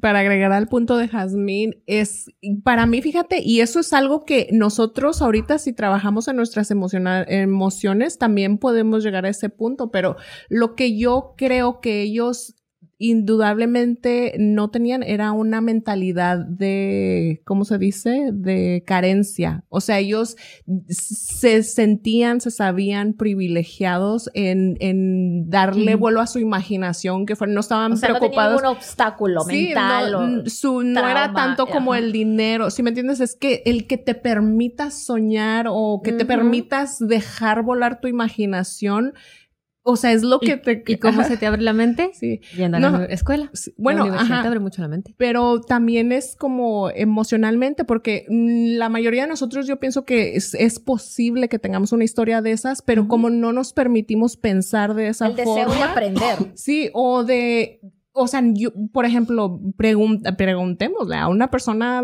regular de nuestro día a día, o sea, que si ese día ha soñado con algo maravilloso, inalcanzable, o sea, no nos lo permitimos, ¿sí me entiendes? Es como, bueno, yo al menos he trabajado en eso, ¿verdad? De no ponerle límites a Dios porque no tiene límites, o sea, Él es abundancia, Él nos da todo y pienso que las personas que llegan a esos puntos es porque de alguna forma o de otra tuvieron el programa biológico ¿verdad? de nacer donde nacieron y todo eso y han tenido acceso a una mentalidad libre de, de barreras, o sea, que les impiden... De bloqueos.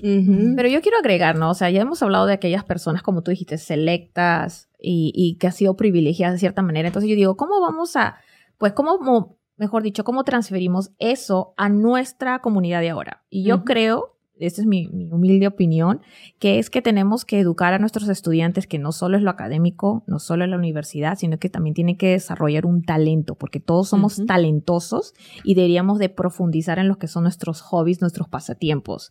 ¿Me entiendes? Entonces siempre, hasta yo le digo a mi hijo, ok, tú quieres ser robotic engineer, él quiere ser ingeniero robótico, pero a la misma vez, ¿qué pasión tienes? Qué negocio te gustaría tener. Porque como tú dices, uno ahora tiene que hacerse indispensable porque de, de verdad cualquiera te puede reemplazar en un lugar de trabajo normal. Pero si alguien te saca de ahí y tienes tu talento o tienes ese hobby, ese pasatiempo que puedes crear tu propia empresa, entonces no te quedas en la nada. Entonces yo digo de que hay que, en eso es que tenemos que apoyar a los jóvenes de ahora, decir, no solamente es la universidad, no solamente va a ser tu diploma, sino qué más puedes hacer con eso, qué otros talentos tienes, ¿no? Como en el caso tuyo. Integrar tu pasión con, con, o sea, por eso, porque si tienes pasión, ok, ahí está toda la información para que agarres el, el camino Exacto. para educarte.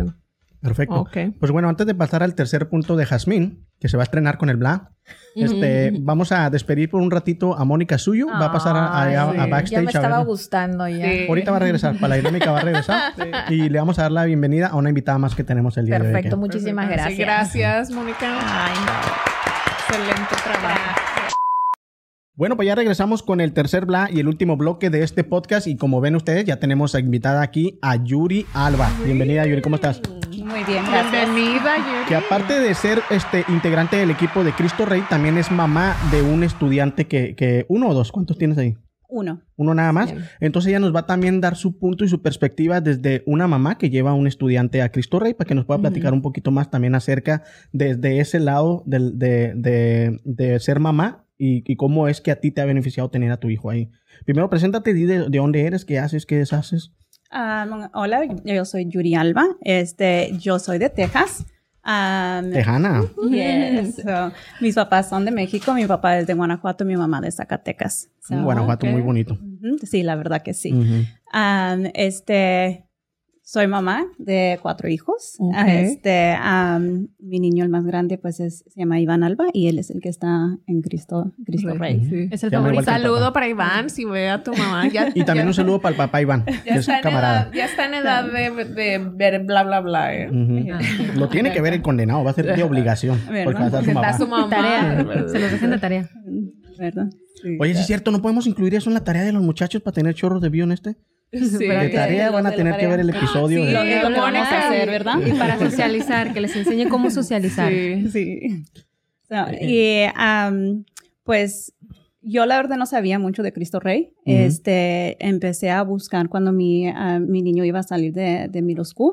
Este, él, él fue a una escuela charter, ah, que por cierto a mí me encantó esta escuela. Este, yo trabajé, incluso trabajé en esa escuela por um, casi nueve años. Oh, wow. Y, um, y de allí, este, cuando él salió de, del middle school, yo no quería que él fuera a un high school muy grande, Ok. porque incluso en su clase de, de él era de, la verdad, casi como mil, mil niños, estudiantes. Oh, wow. So, um, ellos no tienen esa, esa um, oportunidad de tener, o sea, un, un futuro exitoso, ¿verdad? Bueno, no, no quiero decir que no, no pueden tener ese futuro pues tienen más retos, ¿verdad? O Sí, sí, sí, porque más. van contra miles La de cantidad. Ajá, sí. sí.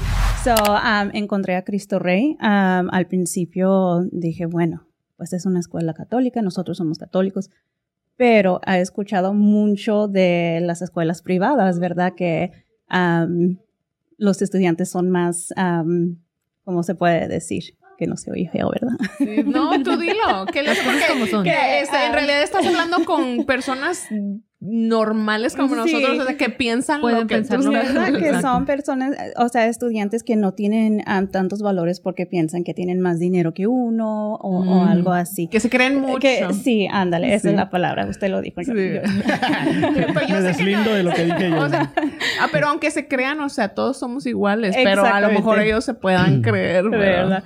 No. Bueno, y pues este, am, busqué en internet, leí un poco de eso. Este, una de mis buenas amigas, ella tiene a su hijo ahí. Ella me comentó un poquito de, am, de Cristo Rey y lo que ofrece o lo que eh, yo he visto los cambios en su hijo también. Ujú. Am, y mi niño era muy am, conservado. Él Ujú. era muy penoso, no le gusta. Reservado. Muy reservado, Ajá. sí. No se involucraba mucho en las cosas de, de la comunidad ni con, con nadie, tuyo, incluso. y desde que él eh, em- empezó a ir allí, él empezó a trabajar. Él está trabajando incluso en la agencia latina. Y el crecimiento que yo he visto en mi hijo ha sido muy grande.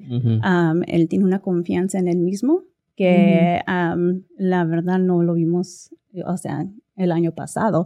Él no hacía.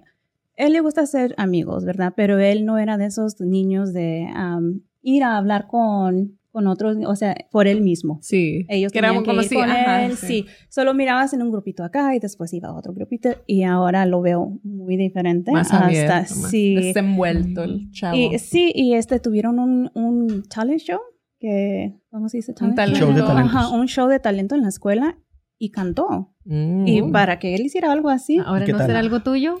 canta muy Ah, bien. y canta muy bien. So, Sí. sí, la verdad. me- Aparte, yo- de- sí. descubrió un talento. Sí, y es un talento que yo no sabía que él tenía, ¿verdad? Ujú. Y eso que yo soy muy involucrada en la, en la vida de, de mis hijos, Ujú. era un talento que nosotros descubrimos también, que Qué padre. me quedé así como que, wow, ese es mi hijo. Los- Orgullosa. Los, los signos Sí. de peso lo- luego no te. La verdad. So, yeah. Eh, Qué bueno. Oye, este, ¿qué edad tiene tu hijo? Él tiene 14 años. Y entró apenas en, en qué grado? eh, Él está en el, um, en 9. en el 9. ¿Es el primer grado que hay Es el en- primer grado. Pero está joven para el ninth, ¿no? O sea, está Ah, chiquito. cumple 15 en enero. Oh, ok. Ya. Ok. Otra pregunta ahí que creo que no la, no la tocamos con Mónica. ¿No tienes que hacer a fuerzas católico para ir a esa escuela, va? No, no tienes que ser católico. Ok. Entonces no importa la religión que profeses. No importa la religión. Ok. Y, Y, que, ah, perdón. No, no. Que, o sea, cuál, qué grado, o sea, bueno, el, porque Cristo Rey, ¿verdad? Pero la espiritualidad, ¿cómo va incluida en las clases o es como en las mañanas? O cómo, o sea, ¿cómo o sea, es que el, si oran o... el currículum espiritual es parte de eso o no? O- Ah, pues tienen una clase de teología Ah, ah, que, que ofrecen y todos tienen que tomar esa clase. Ah, tienen, o- cada año toman esa clase. Ah, también tienen ah, misa Ah, ah, cada viernes que todos tienen que asistir, pero no tienen que Participar. participar. sí. Ok. Um, Ah, qué padre, ¿no? Pues fíjate que cuando yo, yo, yo siempre con mis historias, ¿no? Pero cuando yo fui a, a mi terapeuta, a mi psicólogo, este, él también al principio, cuando él me, me pasa a su consultorio, me dice, Omar, yo de la manera que trabajo la psicología es por medio de la, de la religión. O sea, a mí me gusta orar antes de empezar, me gusta pedir por ti y al final me gusta orar contigo para que de esa manera nos alimentemos también de otras cosas. Y a mí me pareció súper, yo dije, ah, pues a todo dar, yo no estoy cerrado a eso. Eh, soy católico, tampoco no es que sea un católico empedernido que todos los domingos me la pase ahí, pero sí siento que ese fue como que un lacito más que me hizo como que, ok, entonces, porque él cuando orábamos sí se sentía como que ese, esas Oh, ganas de, que, sí. de que quería que yo sanara en ese momento todo lo que yo traía. Y siento que de la misma manera, a lo mejor los, los estudiantes pueden sentir también un poquito la cercanía de esa manera claro. y aprender un poquito también de lo que es este los valores religiosos, ¿no? Ya si quieren profesarlo en un futuro sí o no, ya es cosa de ellos, ¿no? Pero ya Claro. se les ya se les este, se les puso la semillita ahí. Sí. voluntariando los, ¿cómo se llama? Los miércoles con los teenagers. Yo me he dado cuenta que es que uno, por ejemplo, adoptamos la religión porque nos la heredaron como la percepción, ¿verdad? Pero los teenagers de ahorita, o sea, se dan cuenta que están vivos y quieren saber como quién creó el planeta, o sea, Ajá, todas sí. esas preguntas de como de la creación y escuchan lo que dice y, y las cosas que tienen sentido para ellos, o sea, inmediatamente. Y aparte tienen muchísima más información que la nosotros teníamos en nuestro tiempo. Ahorita se meten a, a Google y miran, ah, Sí. ok, todo lo eso. Entonces, Sí. Sí, ya no tan fácil les haces tontos. sí. Una pregunta antes de pasar con el punto de Jazmín. ¿Qué, te- qué- ¿Con qué compañías tienen ustedes este, conexión para cuando que dices que los mandan a trabajar? Por si Ah, alguien está interesado. Pues este tenemos el, al zoológico, tenemos al Chesapeake, tenemos a, incluso a varios hospitales um, como OU, Integris, um, Integris Baptist, um, y no cono- la verdad no conozco todas los, las compañías, um, la agencia latina, um, tienen um, Pivot, que la verdad no sé qué tanto. Pivot, ah, no, no es como que de algo de comida o algo así, no, no. Yo la verdad no conozco. Ah, no, ese es. Applebee's. Ver. Pero ¿Veganos? que estamos abiertos a sponsorship de cualquiera de esos ah, Sí. restaurantes. Porque ya trae hambre la muchacha. por Sí. ahí. Sí, sí. Oye, pero ve como, por ejemplo, bueno, me encanta ¿verdad? los hospitales, zoológico, todo eso, pero, o sea, metafísicamente Cristo está en todo eso, ¿verdad? Entonces, qué Ajá. bueno. que Pero es imagínate un niño de 14 años trabajando ya en un hospital. Viendo Ujú, todo ese movimiento, viendo, absorbiendo todo eso, pues obvio que te, te va a abrir la mente, como dice Jazmín. O sea, hay una manera de que te vas alimentando más de eso y, y quieres tener más oportunidades, ser más exitoso en la vida. Entonces, Ajá. ya me hace Sí. muy chida todo, todo eso que todas las compañías y que hay más. Si quieren meter ahí a las redes sociales, este, aquí vamos a ponerlas como quieras de, de Cristo Rey para que ahí agarren más información, inclusive de precios y todo eso, ¿no? Ahí las Ajá. tienen o, o tienen que tener una consulta directa No, con una- usted. sí, tiene que ser una consulta. Ok, So, como para, si yo quiero meter a, a mi esposa ahí a estudiar, Ok. depende de mi ingreso. A Manuela te dijo. A Manuelito, quiero llevar a Manuelito a estudiar. ¿Depende de mi ingreso o es una tarifa fija? Ah, no, depende de su ah, ingreso. No, Ya. pues me van a cobrar unos 8 mil. ¡Ah! ¡Bravo, Mar! Me gusta, me gusta. Está bien, pues que te los cobren. Si, si los- te cobran 8 mil, quiere decir que no ni te va a importar porque Pero Manuelito los va a tener que trabajar, o sea, no los va a pagar yo. Sí. Y quiero agregar que también lo- de los trabajos, este, los estudiantes tra- trabajan en algo diferente cada año, so no se quedan solamente en el primer trabajo am, donde están, so eso les da la posibilidad a ellos aprender de más cosas. aprender más cosas, porque tal vez no les gusta estar en la oficina, tal vez no les gusta trabajar con un abogado o, O no saben o- si no eso es lo que más les gusta. So, eso les ayuda a ellos a saber qué quieren hacer cuando sean, o sea, cuando gradúan del, del, del colegio. del colegio. qué bueno. Pues bueno, este, Yuri, vamos a pasar al tercer bla para terminar el, el episodio y luego pasar a, la dinámica. Y este le toca el bautizo de Jazmín Sí. en los bla. A un aplauso allá. Bravo. Des, Pues- des- despláyate. Ay, pues se me cayó la pastilla. Por andar diciendo que me desplayara. Este, Se la wow. queda el chicle. Yo que quería ponerme seria, así como. este, Pásenme otra, ¿no? Eh, fíjate que sin querer, o ligeramente ligado a la conversación justo que acabamos de terminar de las diferentes oportunidades laborales, aquí tengo una... Ay, se me olvidó cómo se dice quote. Síntesis o cua- una Un- frase. Una frase Ujú. de el doctor Valentín Fuester, Ahí sale Manuelito por acá para Para atrás. por eso. del Valentín Ah, Manuelito, para que lo miren. Sí, sí, un saludo. Ah, Al menos salió su manita. Salieron sus Este. pompitas. Y ahora sí se distrajo Jasmine. Ya, ya, acuérdense que ya les dije la cosa que soy distraída, no me hagan eso. Sí, yo Perdón. ya Ok. sé, yo sé lo que Eh, Que tenías una frase. Una Sí, una frase, una frase. Aquí la tengo, aquí la tengo. Ahí viene. Eh, dice, cuanto más educado está, bueno, cuanto más educado estás, es más capa- eres más capaz de dominar el mundo alrededor de usted. Cuanto menos educado está el, el mundo, te está dominando a ti.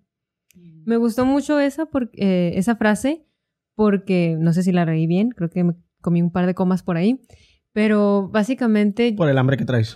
se me hace. Este. po-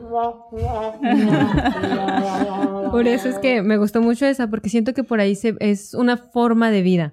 Y siento que es muy cierto. Mientras más conocimiento tienes de, de sea cualquier que sea el tema, más oportunidades tienes de desarrollarte en ese ambiente. Mientras menos conocimiento tienes, pues el mundo te come. Hablando de comida. Este, y ahí con lo que comentaba de los niños trabajando en diferentes zonas, me parece que se les está abriendo el mundo a que tengan el conocimiento para saber desarrollarse, porque si antes, no sé, y no digo que ser enfermera no sea bueno, o sea, ser enfermera es maravilloso, mi tía es enfermera y es a la que voy para todo, es mi confidente y mi segunda mamá, pero, por ejemplo, si el niño ya decía, ah, pues a lo mejor lograré ser enfermera, tal vez se da cuenta que no, va a ser un médico cirujano profesional. ¿Por qué? Porque ya sabe cómo se desarrolla, ya sabe cómo dominar esa, esa materia y sabe cómo salir más allá. Y siento que básicamente eso se aplica en todos los niveles que tengamos y todos los niveles de conocimiento. Al rato Claro. le quitamos el podcast aquí a Omar. No te. Me No, quieres no. dominar. Sí, aquí dominamos el mundo. Este, Oye, pero esa frase es súper profunda. O sea, básicamente la persona está diciendo, si yo no decido O sea, tu frase sí, pero la mía no. No, también hablé sobre la tuya, pero la tuya, o sea, estoy de acuerdo, pero yo nada más porque te digo, yo siento que a partir de que ya es un otra era, vamos a decir, y que ya concluimos ese esa parte de la educación, entonces ahí es como que dejamos las armas, ahora nuestras armas son como el intelecto, ¿sí me entiendes? El Me cierto. imagino que esa arma está hablando él, pero sí pues, te entiendo. Sí, Sí, sí, te sí, sí, entiendo. pero yo altogether le quitaría eso. Pero, o sea, lo de Jazmín es como o, o creces o te expandes o, o, o mueres, literalmente. O sea, Exacto. Yo te iba a poner de ejemplo por decir China, que los tienen muy encerrados, que no les dan información de nada. Entonces ellos no.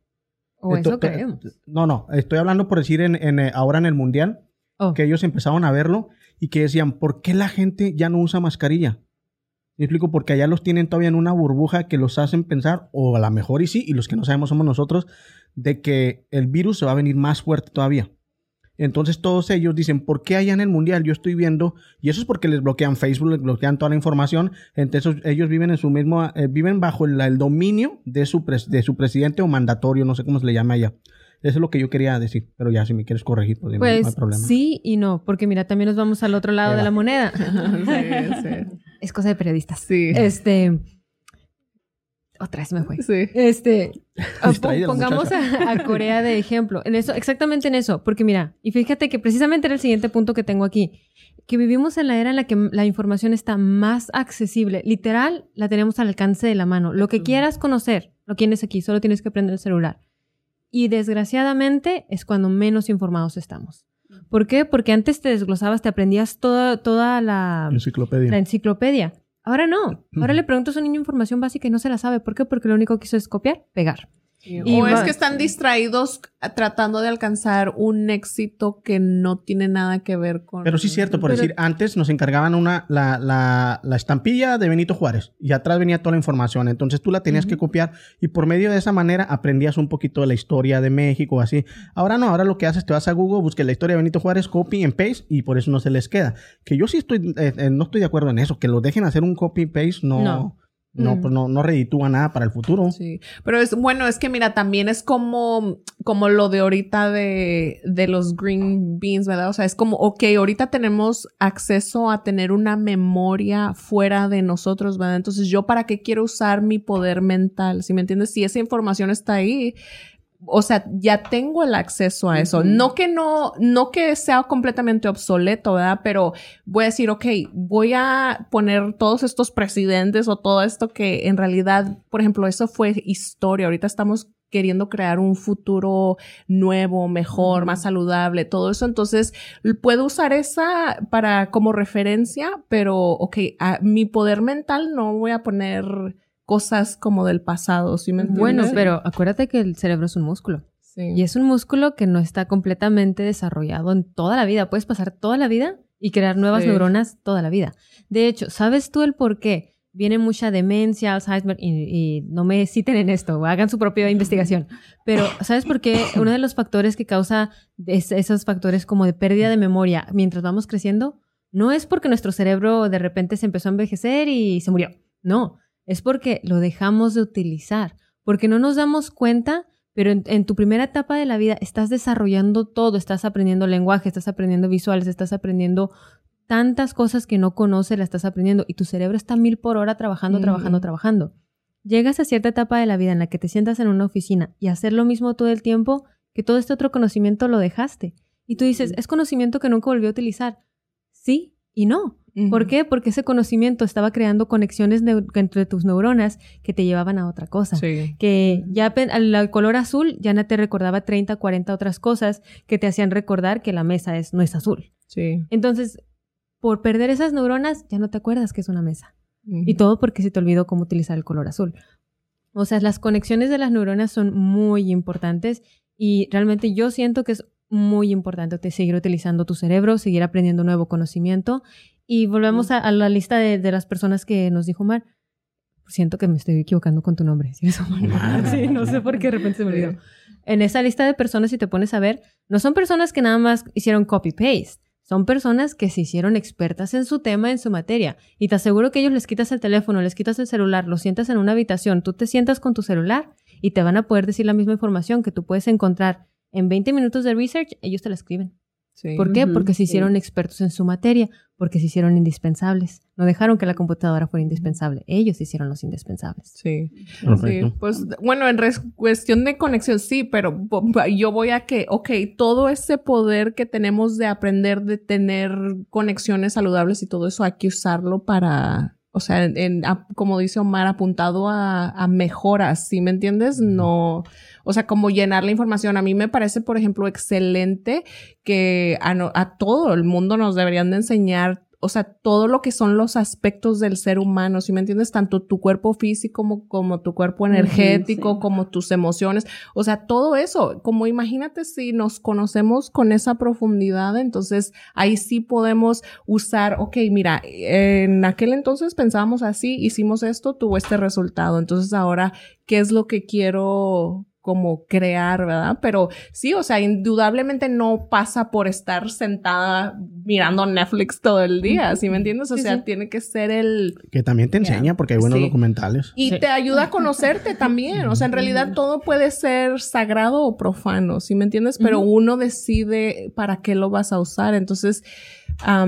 pues sí, o sea, ¿Y de qué te alimentas? Al Sí. final dice que estás correcta. Sí, o sea, sí, por eso, Lo- lo pero es agregar. No, no, sí, o sea, No, no, estoy sí. de acuerdo que, que tienes que mantener, o sea, esas cosas, hasta una relación, mira, o sea, fíjate cómo es, si no estás en contacto con esa persona, o sea, pierdes como. ¿verdad? Y hay, por ejemplo, conexiones muy fuertes que no importa cuánto tiempo dejes de ver a la persona, Claro. cuando reconectas con ellos, es como si Sí. nada, es, te acuerdas de ese conocimiento y, y sabe, oh my God, ahí estaba siempre, ¿sí me entiendes? Ahorita que mencionaste esto, si me permiten cerrar lo que yo te- el tema que yo traía con cómo se manifiesta la educación.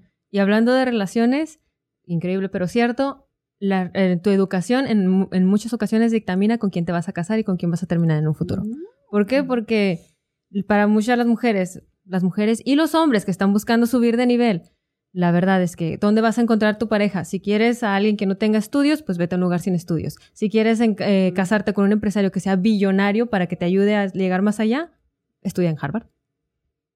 No, pues así te fácil, pues sí. Así de fácil. Échale ganas en la escuela, porque si no eres, si no eres bueno porque no quieres trabajar, pero sabes que eres muy buena ama de casa, échale ganas para que te vayas a una buena universidad, terminas casándote con un hombre que vas a saber que te quiere, te respeta, te toma en cuenta porque eres educada y al mismo tiempo te va a mantener y no vas a tener que trabajar. Todo porque le echaste ganas en los estudios. Bueno, ahí yo tengo otra teoría en cuestión de, porque yo pienso que a nivel, o sea, emocional, nunca sabes con lo que te vas a encontrar. Puedes tener una persona súper, Claro. you know, estudiada y todo eso y con, o sea, traumas y cosas internas mucho, muy profundas que... Los traumas todos traemos, ¿no? Sí, pero- Pero Sí. mira, Tener, estar con una pareja que tiene un trauma en un Lamborghini, yo creo que prefiero eso. No, pues chida.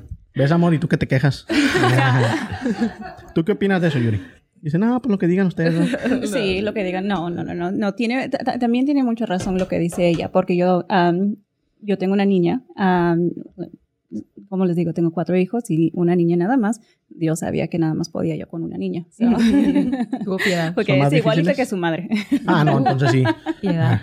Yo no la conozco tanto como para opinar, pero... La verdad es que ni yo tampoco, pero nomás para bromear. No, pero am, yo también le he dicho lo mismo a mi niña, que es muy importante con quién se junta, con quién, am, no, o sea, lo que hace en la escuela, am, todo eso, porque todos vamos a encontrar de, de todo, ¿verdad?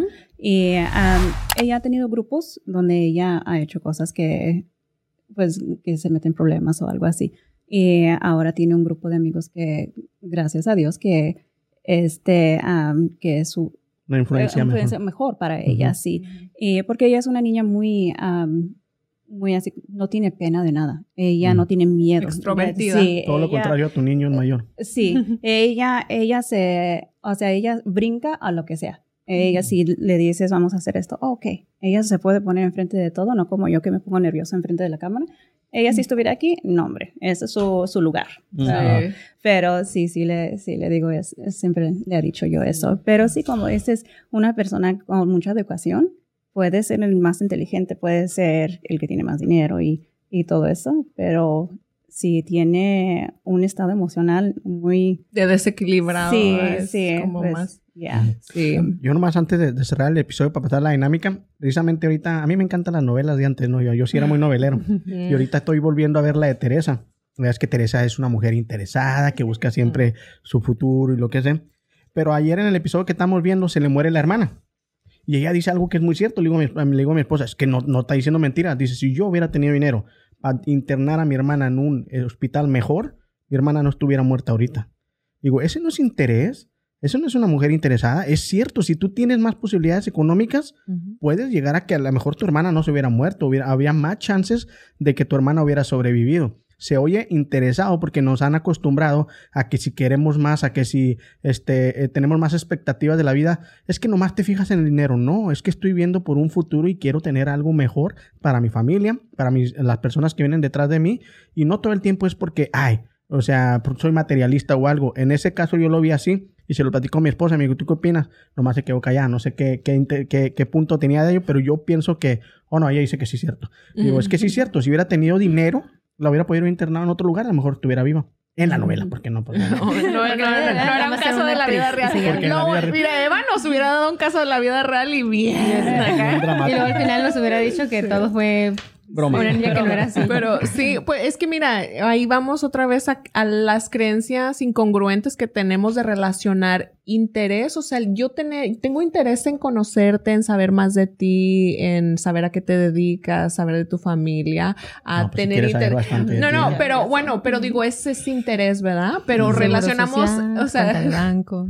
relacionamos el interés con algo de Malo. connotación negativa. ¿verdad? Pero pues Porque romantizamos, romantizamos la pobreza, es la verdad. y ajá, la, humildad, la- con- eh, con- este, Bueno, no. malinterpretan la humildad. Con la pobreza. Sí, exactamente. Mismo. Si eres una persona humilde, ya, ya quiere decir que eres pobre y no. Y que ser- eres bueno. Si eres Exacto. humilde, Ay, eres sí. bueno. No, no, no. Entonces también ahí esa, en, ese, en ese aspecto también estamos mal, porque no es cierto. Yo antes tenía muchos problemas que decían, si no llegas sucio y cansado de tu trabajo, no trabajaste. Ah, chinga, ¿por qué no?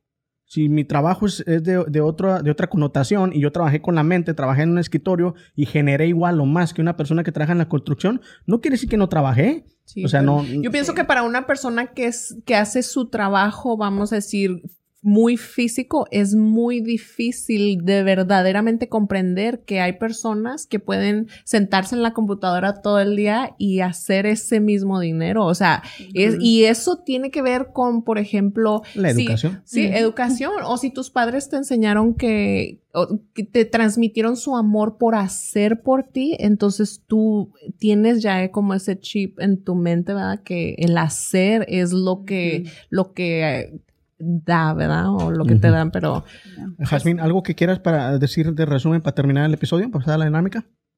Edúquense para que se casen con alguien con dinero. No, no, se Con crean, un no, no, Lamborghini. no, no es verdad. Pero la educación. Con un Lamborghini. La cara que me dio. No, este. No, pero la, la educación en sí te va a abrir muchísimas puertas. Y yo siento que si tus papás se esforzaron, aunque yo sé que los, no le vemos nada a nuestros papás, pero si tus papás se esforzaron, aunque sea un poquito, por tener el pan en tu casa todos los días, tú puedes esforzarte un poquito más para llegar más allá que ellos. Correcto. Pues bueno, con esto le damos carpetazo al tema del día de hoy para pasar a la dinámica. Hola, ¿qué tal? Ya regresamos otra vez. Pensaron que era Omar, ¿verdad? No, Ah, no, nadie lo hace como yo. La verdad que no, pero traté.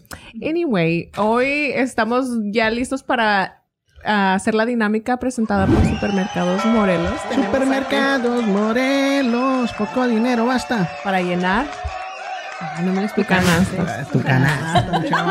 No, por tu culpa nos van a quitar el patrocinio. Ah, Yo como, ahí como todos los días la comida Ah, bueno, rica. ella es consumidora. Ya con eso, Sí, ya ya. con eso se le perdona. Me ya pasamos. Tenemos aquí a nuestras compañeras de Cristo Rey. Ah, bueno, pues son individuales, Yuri y Mónica. Pero como acabamos de hablar de educación y nos platicaron de la iglesia, de, De la escuela. de la escuela. Ándale. Es que yo todo lo que tiene ¿Qué que pasó? ver. ¿Te pusiste nerviosa porque te, te di el rol o qué? Sorry, es que nunca me dan, no me habían dado esta oportunidad. Tan No, grande. hasta me duelen los. Pues no te la estás ganando otra vez, mi chaval. Anyway, pero yo no sé en qué consiste la dinámica. Aquí Omar, No, como más de bien Jazmín. Yo, yo más o menos la entendí, pero Jazmín, ¿qué es lo que vamos a hacer? Ok, vamos a hacer un examen de nivel de quinto grado de primaria. Cada uno a ver dónde está nuestro nivel de conocimiento. Ya valió. Pero bueno, vamos a ver qué tanto nos acordamos de, de esos, de esos años. de que, ¿Qué tan inteligente eras en esos años? Imagino que tú sí eras un cerebrito, ¿va? ¿Y ustedes? ¿Qué, qué tan inteligentes? ¿Se acuerdan en quinto grado? Sí. ¿Sí? ¿Y si eran muy inteligentes? ¿Podemos copiar? No, No, no, no. no, no. E incluso yo en el quinto grado, eh, mi hermana que está viendo, mi hermana Rocío, este, nos gustaba mucho leer, ¿verdad? Oh. Y am, había un reto en la escuela de am, cuál, Acércate poquito más al estudiante- micrófono. cuál estudiante leía más y ganabas una computadora. Oh. Pero era de esas computadoras que parecía tele, ¿verdad? Sí, So, de las de de la- Pero de bueno, caja, lo ganaste. Y, No, pues ya sabemos quién va a ganar. Hombre, ¿Y ganaste? Pues estaba yo un libro atrás que mi hermana. Mi hermana lo ganó. Oh, Pero wow. sí, si no me equivoco, mi hermana ah, leyó ah, 61 libros y yo 60 en un año escolar. Ah, So, qué bien. Y pues seguimos, bueno, yo sigo leyendo, a mí me encanta. Este, Sí. Eso de la computadora no es, al- no es para Tu mí. fuerte. Sí, no es, pa- no, Y para por nada. eso no se la ganó. Oh, sí. Porque dijo, después me voy a me- enviciar con la computadora. Sí, sí. Es muy buena lección. Pues bueno, vamos a pasar con el examen. Nosotros, para que a ustedes no se les haga tan aburrido a la gente que nos está escuchando en Spotify, en Amazon Music, en Apple, en todas esas plataformas, eh, lo que vamos a hacer es que producción va a cortar tantito. Aquí vamos a contestar las, las, las preguntas. Les prometemos que no vamos a hacer cheating, vamos a tener ética. Ya cuando regresemos, vamos a leerlo y entonces vamos a ver de qué cuero salen más. Correcto. Pero bueno, aquí cortamos y vamos a empezar con el examen. Bueno, pues ya regresamos ahora sí. Al parecer, andamos muy mal en eso, la materia de quinto grado, ¿eh? Sí. Pero bueno, aquí tengo las preguntas, digo, las respuestas y vamos a ver qué tan certeros fuimos todos, ¿ok? Ajá. Y, o- y si nos, nos eh, ¿cómo se dice? Para um, revisarlas, no. Ya ves que en México Ah, se usaba que le dabas el, tu hoja a la Ajá. próxima. Ay, no. no. enseguida. Ay, no. A ella, a Mónica. Ah, no, No, pasa, sigue pasando, sigue Sí. pasando. No, ya, ya, ya. Ya. Sí, sí, ¿verdad? No más una. Ujú. Ok. Sí, siempre decía, dele su prueba a la persona de enseguida. Eh, maestra, no le puso el grado. Yo sí, le puse quinto. Yo no le Yo también le puse quinto. Ok, yo no. Punto menos, Un punto menos. No, ponle quinto, por favor, Un Yasmin. punto No, menos porque das no pone el cheating. nombre. Yasmin. Ok, vamos a empezar con el, con, el, con el examen. Yo se las voy a ir leyendo y ustedes van checando, ¿ok? Ok. Primera pregunta, esta es con opción múltiple. Todas son con opción múltiples. Entonces, ¿cómo se llama a los animales que pueden sobrevivir tanto en la tierra como en el agua? La Anfibio. respuesta es... Anfibio. Anf- no, la respuesta es anfibio. Ay, no nos ¿Quién lo puso bien? asustes. Yo pensé que era la única que me sabía. Y luego. So Ok, pregunta número dos. ¿Qué inventaron los hermanos Wright? ¿El coche, el avión, el taxi o el tren? El avión. Atribuye. Sí, el avión, qué bárbaro. Yo no sé qué puse, pero casi estoy seguro que la regué. No, sí, está bien. Sí, o sea, pero estoy sorprendida. ¿La regué? Ah, usted póngame que sí. ¿Qué, qué puso? Ok. No, man, tres. tiene Yo que demostrar coche, su, ¿no? su ética de maestra. A ver, tres. ¿Cuántos territorios de la Unión tiene la India? Es así que. ¿Mm? Yo ¿Quieren puse- saber cuántos? Sí, pues sí. Yo puse siete. Tiene ocho territorios, número C. Ay, por Número C, ok. Digo, ah, Con razón, con Por eso razón. salió te mal, sacaste. ok, ¿y esta quién es? Yasmín. Ah, chale. Jazmín. No, está mal la chava. Ay, tanto que se las da de cerebrito. ok, número cuatro. Oye, nosotros lo asumimos por los lentes, pero ella nunca se hace. que soy inteligente. ¿Cuál es el punto de ebullición del agua en, en mediciones Celsius? ¿110, 80, 100 o 50 grados? Bien. Oh es el my número God. 100. ¿Y yo qué puse 100? ¿Cien? No, no, cien, se puse bien. Ah, la pusiste bien, Jazmín. No, es que. Celsius y Fahrenheit, haz de cuenta que de repente tuve así como, oh, puse el número grande porque pensé en, cel en Fahrenheit. me Ok, hicieron. ok. Vamos con la número 5. ¿No tenemos redoble allá, producción? Bueno, vamos, número 5. ¿Cuál de estos es un ejemplo de No la contesté. hiperbol? hiperbole. Hipérbole. Hipérbole, perdón. Ya desde ahí ya la regué. He esperado un millón de horas hasta que llegaste. O la otra, B. la C. Brilla fuerte como un diamante. Número C. Estoy triste. Ah, no, este es estoy triste. Número D. El gato maulló. Respuesta es B. número A. Digo, letra A, letra A, perdón, perdón. Ah, mendiga cerebrito. Como quiere decir que, ay, quiere decir que, Léela, léela ahí. Lee la respuesta. La respuesta es: he esperado un millón de horas hasta que llegaste. ¿Pero qué dice más? Abajo. Abajo, Una hipérbole es Ay, una... exageración. ah, ok. Ah, Hipérbole, Pero yo exageré todo. Entonces Omar es muy hipérbole. Habla en hipérbole. Sí, Ay, sí, me equivoqué. hiperboludas. Está Ok. entre la A y la B. Número 6. Uh, ¿Cuántos Esa no minutos hay en una hora? Esa sí me la saqué bien. Aquí hasta, mira, hasta hizo restas y sumas y la fregada. Son 360. Yo fue lo que pensé hacer y ya nunca regresé. No, sí, sí, sí. ¿Lo hiciste bien? Sí. Sí. Pues sí, tú sac- sacó el abaco ya para si no. 360 dijiste. Ajá, ¿lo hiciste bien? No, no la No, no la contesté. Ay, que, Póngale cero, qué burra. sí, es que, mira, como yo estoy en eternidad ahí no Ya, existe ya, ya, ya, ya, elevada. Ok, número 7. Ella, ¿te ves que la hipérbole, la hipérbole es ella?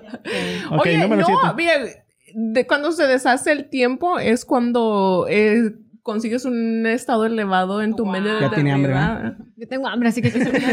Ok, número 7. Vamos con la penúltima. Esta dice: ¿Dónde se encuentran las cuevas de Ellora? ¿Sí las leí? El Lora, ¿no? O El Lora. Sí, Lora, pero es doble ¿Del hora o el mañana? Ok. En español. El llora. Ok, esta la respuesta es la, la letra número B, que es Madagascar. No, Maharashtra. A ver. La letra No. no es.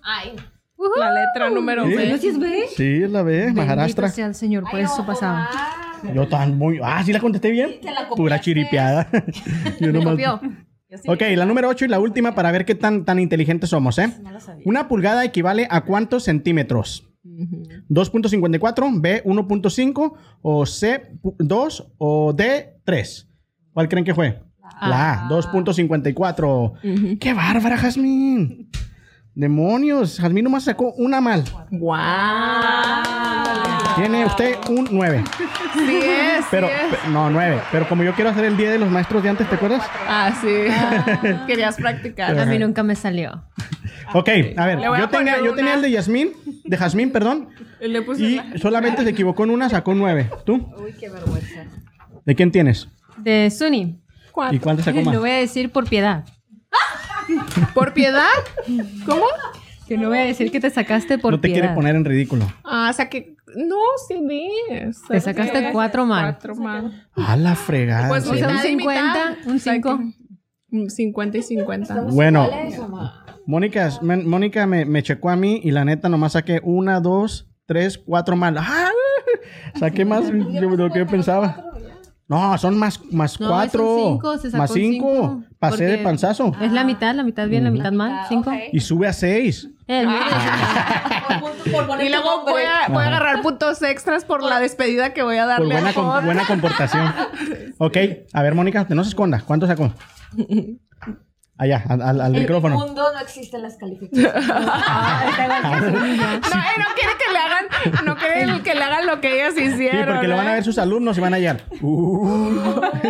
no, que, no que muy maestra, muy inteligente. No, pero de verdad. A ver, al micrófono, por favor. No, de verdad, de verdad, que esas preguntas, eso de eh, llora Las buscaron así de lo más y la de unión de que tiene la India, no. Pero no le demos sí, más vueltas. ¿Qué se sacó? Igual que tú, Omar. Somos todo, igual ¿eh? de inteligentes.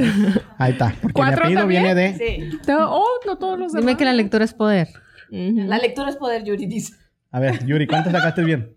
No, yo la verdad no voy a decir cuánto saqué. Porque Yuri, Yuri. Se sacó una smiley face. A tu sí, les tienes que... Smiley face. So, ¿Cuántas sacaste bien? Todas.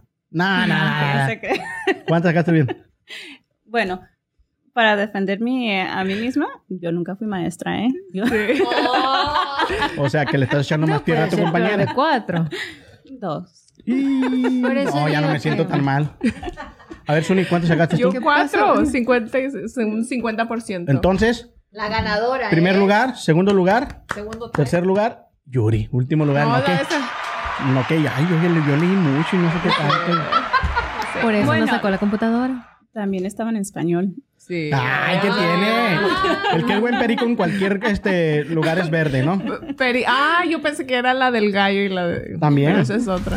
Pero bueno, como vieron muchachas, pues en realidad, conforme va pasando el tiempo, y en realidad sí producción se la bañó, ¿eh? Son re- respuestas que yo, Yo en mi vida... No, yo opino que Yo en son- mi vida no, no. bien hechas. A mí ponme uno de que estambre Excepto con gato, India. arbolito, perro y verás que te lo contesto bien. Pero estas cosas. Une, une la- el, ¿cómo se dice? El objeto a la... Ahí sí, verás que ahí sí me. Ahí No, pero eso lo bien. que tú estás diciendo es el de la inteligencia lógico-espacial. Ah. No se les olvide el micrófono, por Ay, favor, porque si no, la- perdón. la- no lo van a escuchar. Estoy diciendo que lo que acaba de decir acá la compañera es que es de la inteligencia lógico-espacial. Por eso tiene sus talentos, ¿ya ves? Sí, la verdad que sí. Ah. Por algo está aquí la muchachona. Oh. Ay. Pero bueno, antes de despedirnos, quiero que aquí, este, mi- mis, mis compañeras despidan a nuestras invitadas, que en verdad nos la pasamos muy bien. Gracias por venir. Gracias por venirnos a dar una gran, gran este, información. Como sabemos, hay mucha gente que no sabe de este tipo de escuelas y que a lo mejor piensan que son inalcanzables para ellas, pero ya, ya vimos un poco. Y si quieren saber un poquito más de, de la escuela este, Cristo Rey, pues nomás métanse a sus redes sociales. Las vamos a poner aquí abajito en la pantalla para que tengan más información. Pero gracias, Mónica, gracias, Yuri, por venir a darnos la información que, que, que, que nos dieron el día de hoy. No, muchas gracias a ustedes. Realmente yo le he pasado genial, ¿ah? Qué bueno, sí. Sí, la verdad, muchas gracias. Sí. Y no están obligadas a decirlo, ¿eh? Sí. No, no, no, no solamente porque estamos con Supermercado Morelos. No, iba, yo iba a decir que sí hicieron un tema como es la educación muy ameno, porque a veces puede ser como heavy hablar de eso, porque también yo siento que como hispanos, latinos o lo que sea, todo lo que tenga que ver con nuestro futuro puede ser como muy emocional porque a veces o no tuvimos el apoyo o no tuvimos las posibilidades o lo que sea, pero estamos hablando de ya de posibilidades, ¿verdad? Entonces muchas gracias por hacer que haya florecido el tema también y por su conocimiento y por lo que hacen por los estudiantes más que nada porque verdaderamente es esa relación uno a uno con la persona lo que cuenta, ¿verdad? O sea, nosotros ahorita nomás estamos compartiendo, hablando de algo que se da en cierto lugar, pero en realidad es lo que hacen todos los días y cómo nosotros va- vamos a adoptar algo nuevo en nuestra mente a partir de haber escuchado esto. Y ahorita ojalá- pídeles el descuento para que metas a Gigi Sí. ahí. ¿Cuánto me dan? Bueno, todo depende, no- ¿no? Si Sí. vienen al Open House el 15 de diciembre, Sí. ¿Tienen un open Sí, house? tenemos un Open House la próxima semana, Ah, eh, el 15 ok. de diciembre. Pero sí, de todas maneras, ahora hablando así de ofertas en serio, eh, sí damos descuentos, sobre todo depende si vienen al Early Bird ah, Application, Enrollment, perdón. Entonces, si se registran temprano, sí reciben un, un tipo de descuento, además de calificar de acuerdo a sus ingresos para el pago por la escuela. en eso sí es cierto, eso sí es cierto. Tratamos de buscar incentivos. Perfecto. Sí. Bueno. Jazmín, ¿algo quieras decir antes de despedirnos? Pues hablando de educación, muchas gracias por habernos educado en el tema de la educación Sí. y en los temas de la comida peruana porque tengo hambre y se me Sí. antojó la comida del maíz morado. Sí. Ahora ya sé qué voy a hacer este ¿Pero cómo fin se de llama? semana. ¿Cómo se llama? De hecho, lo tengo apuntado. La mazmorra, se- ¿no? No, La- es mazmorra. ¿Cómo es? Mazamorra. Mazamorra, pues por ahí ando. Masa morra. Mazamorra morada. Pues es una morrilla más. Ándale, por eso es que también te me quedó más morra, como allá Una afuera morrilla más morra. pues bueno, gracias a todas las personas, gracias a todas las personas que nos vieron el episodio de hoy. Esperemos que se hayan divertido, que hayan aprendido algo con nosotros. Y ya saben, compártaselo con quien más confianza le tengan. Nos vemos en el próximo episodio y bye. Gracias.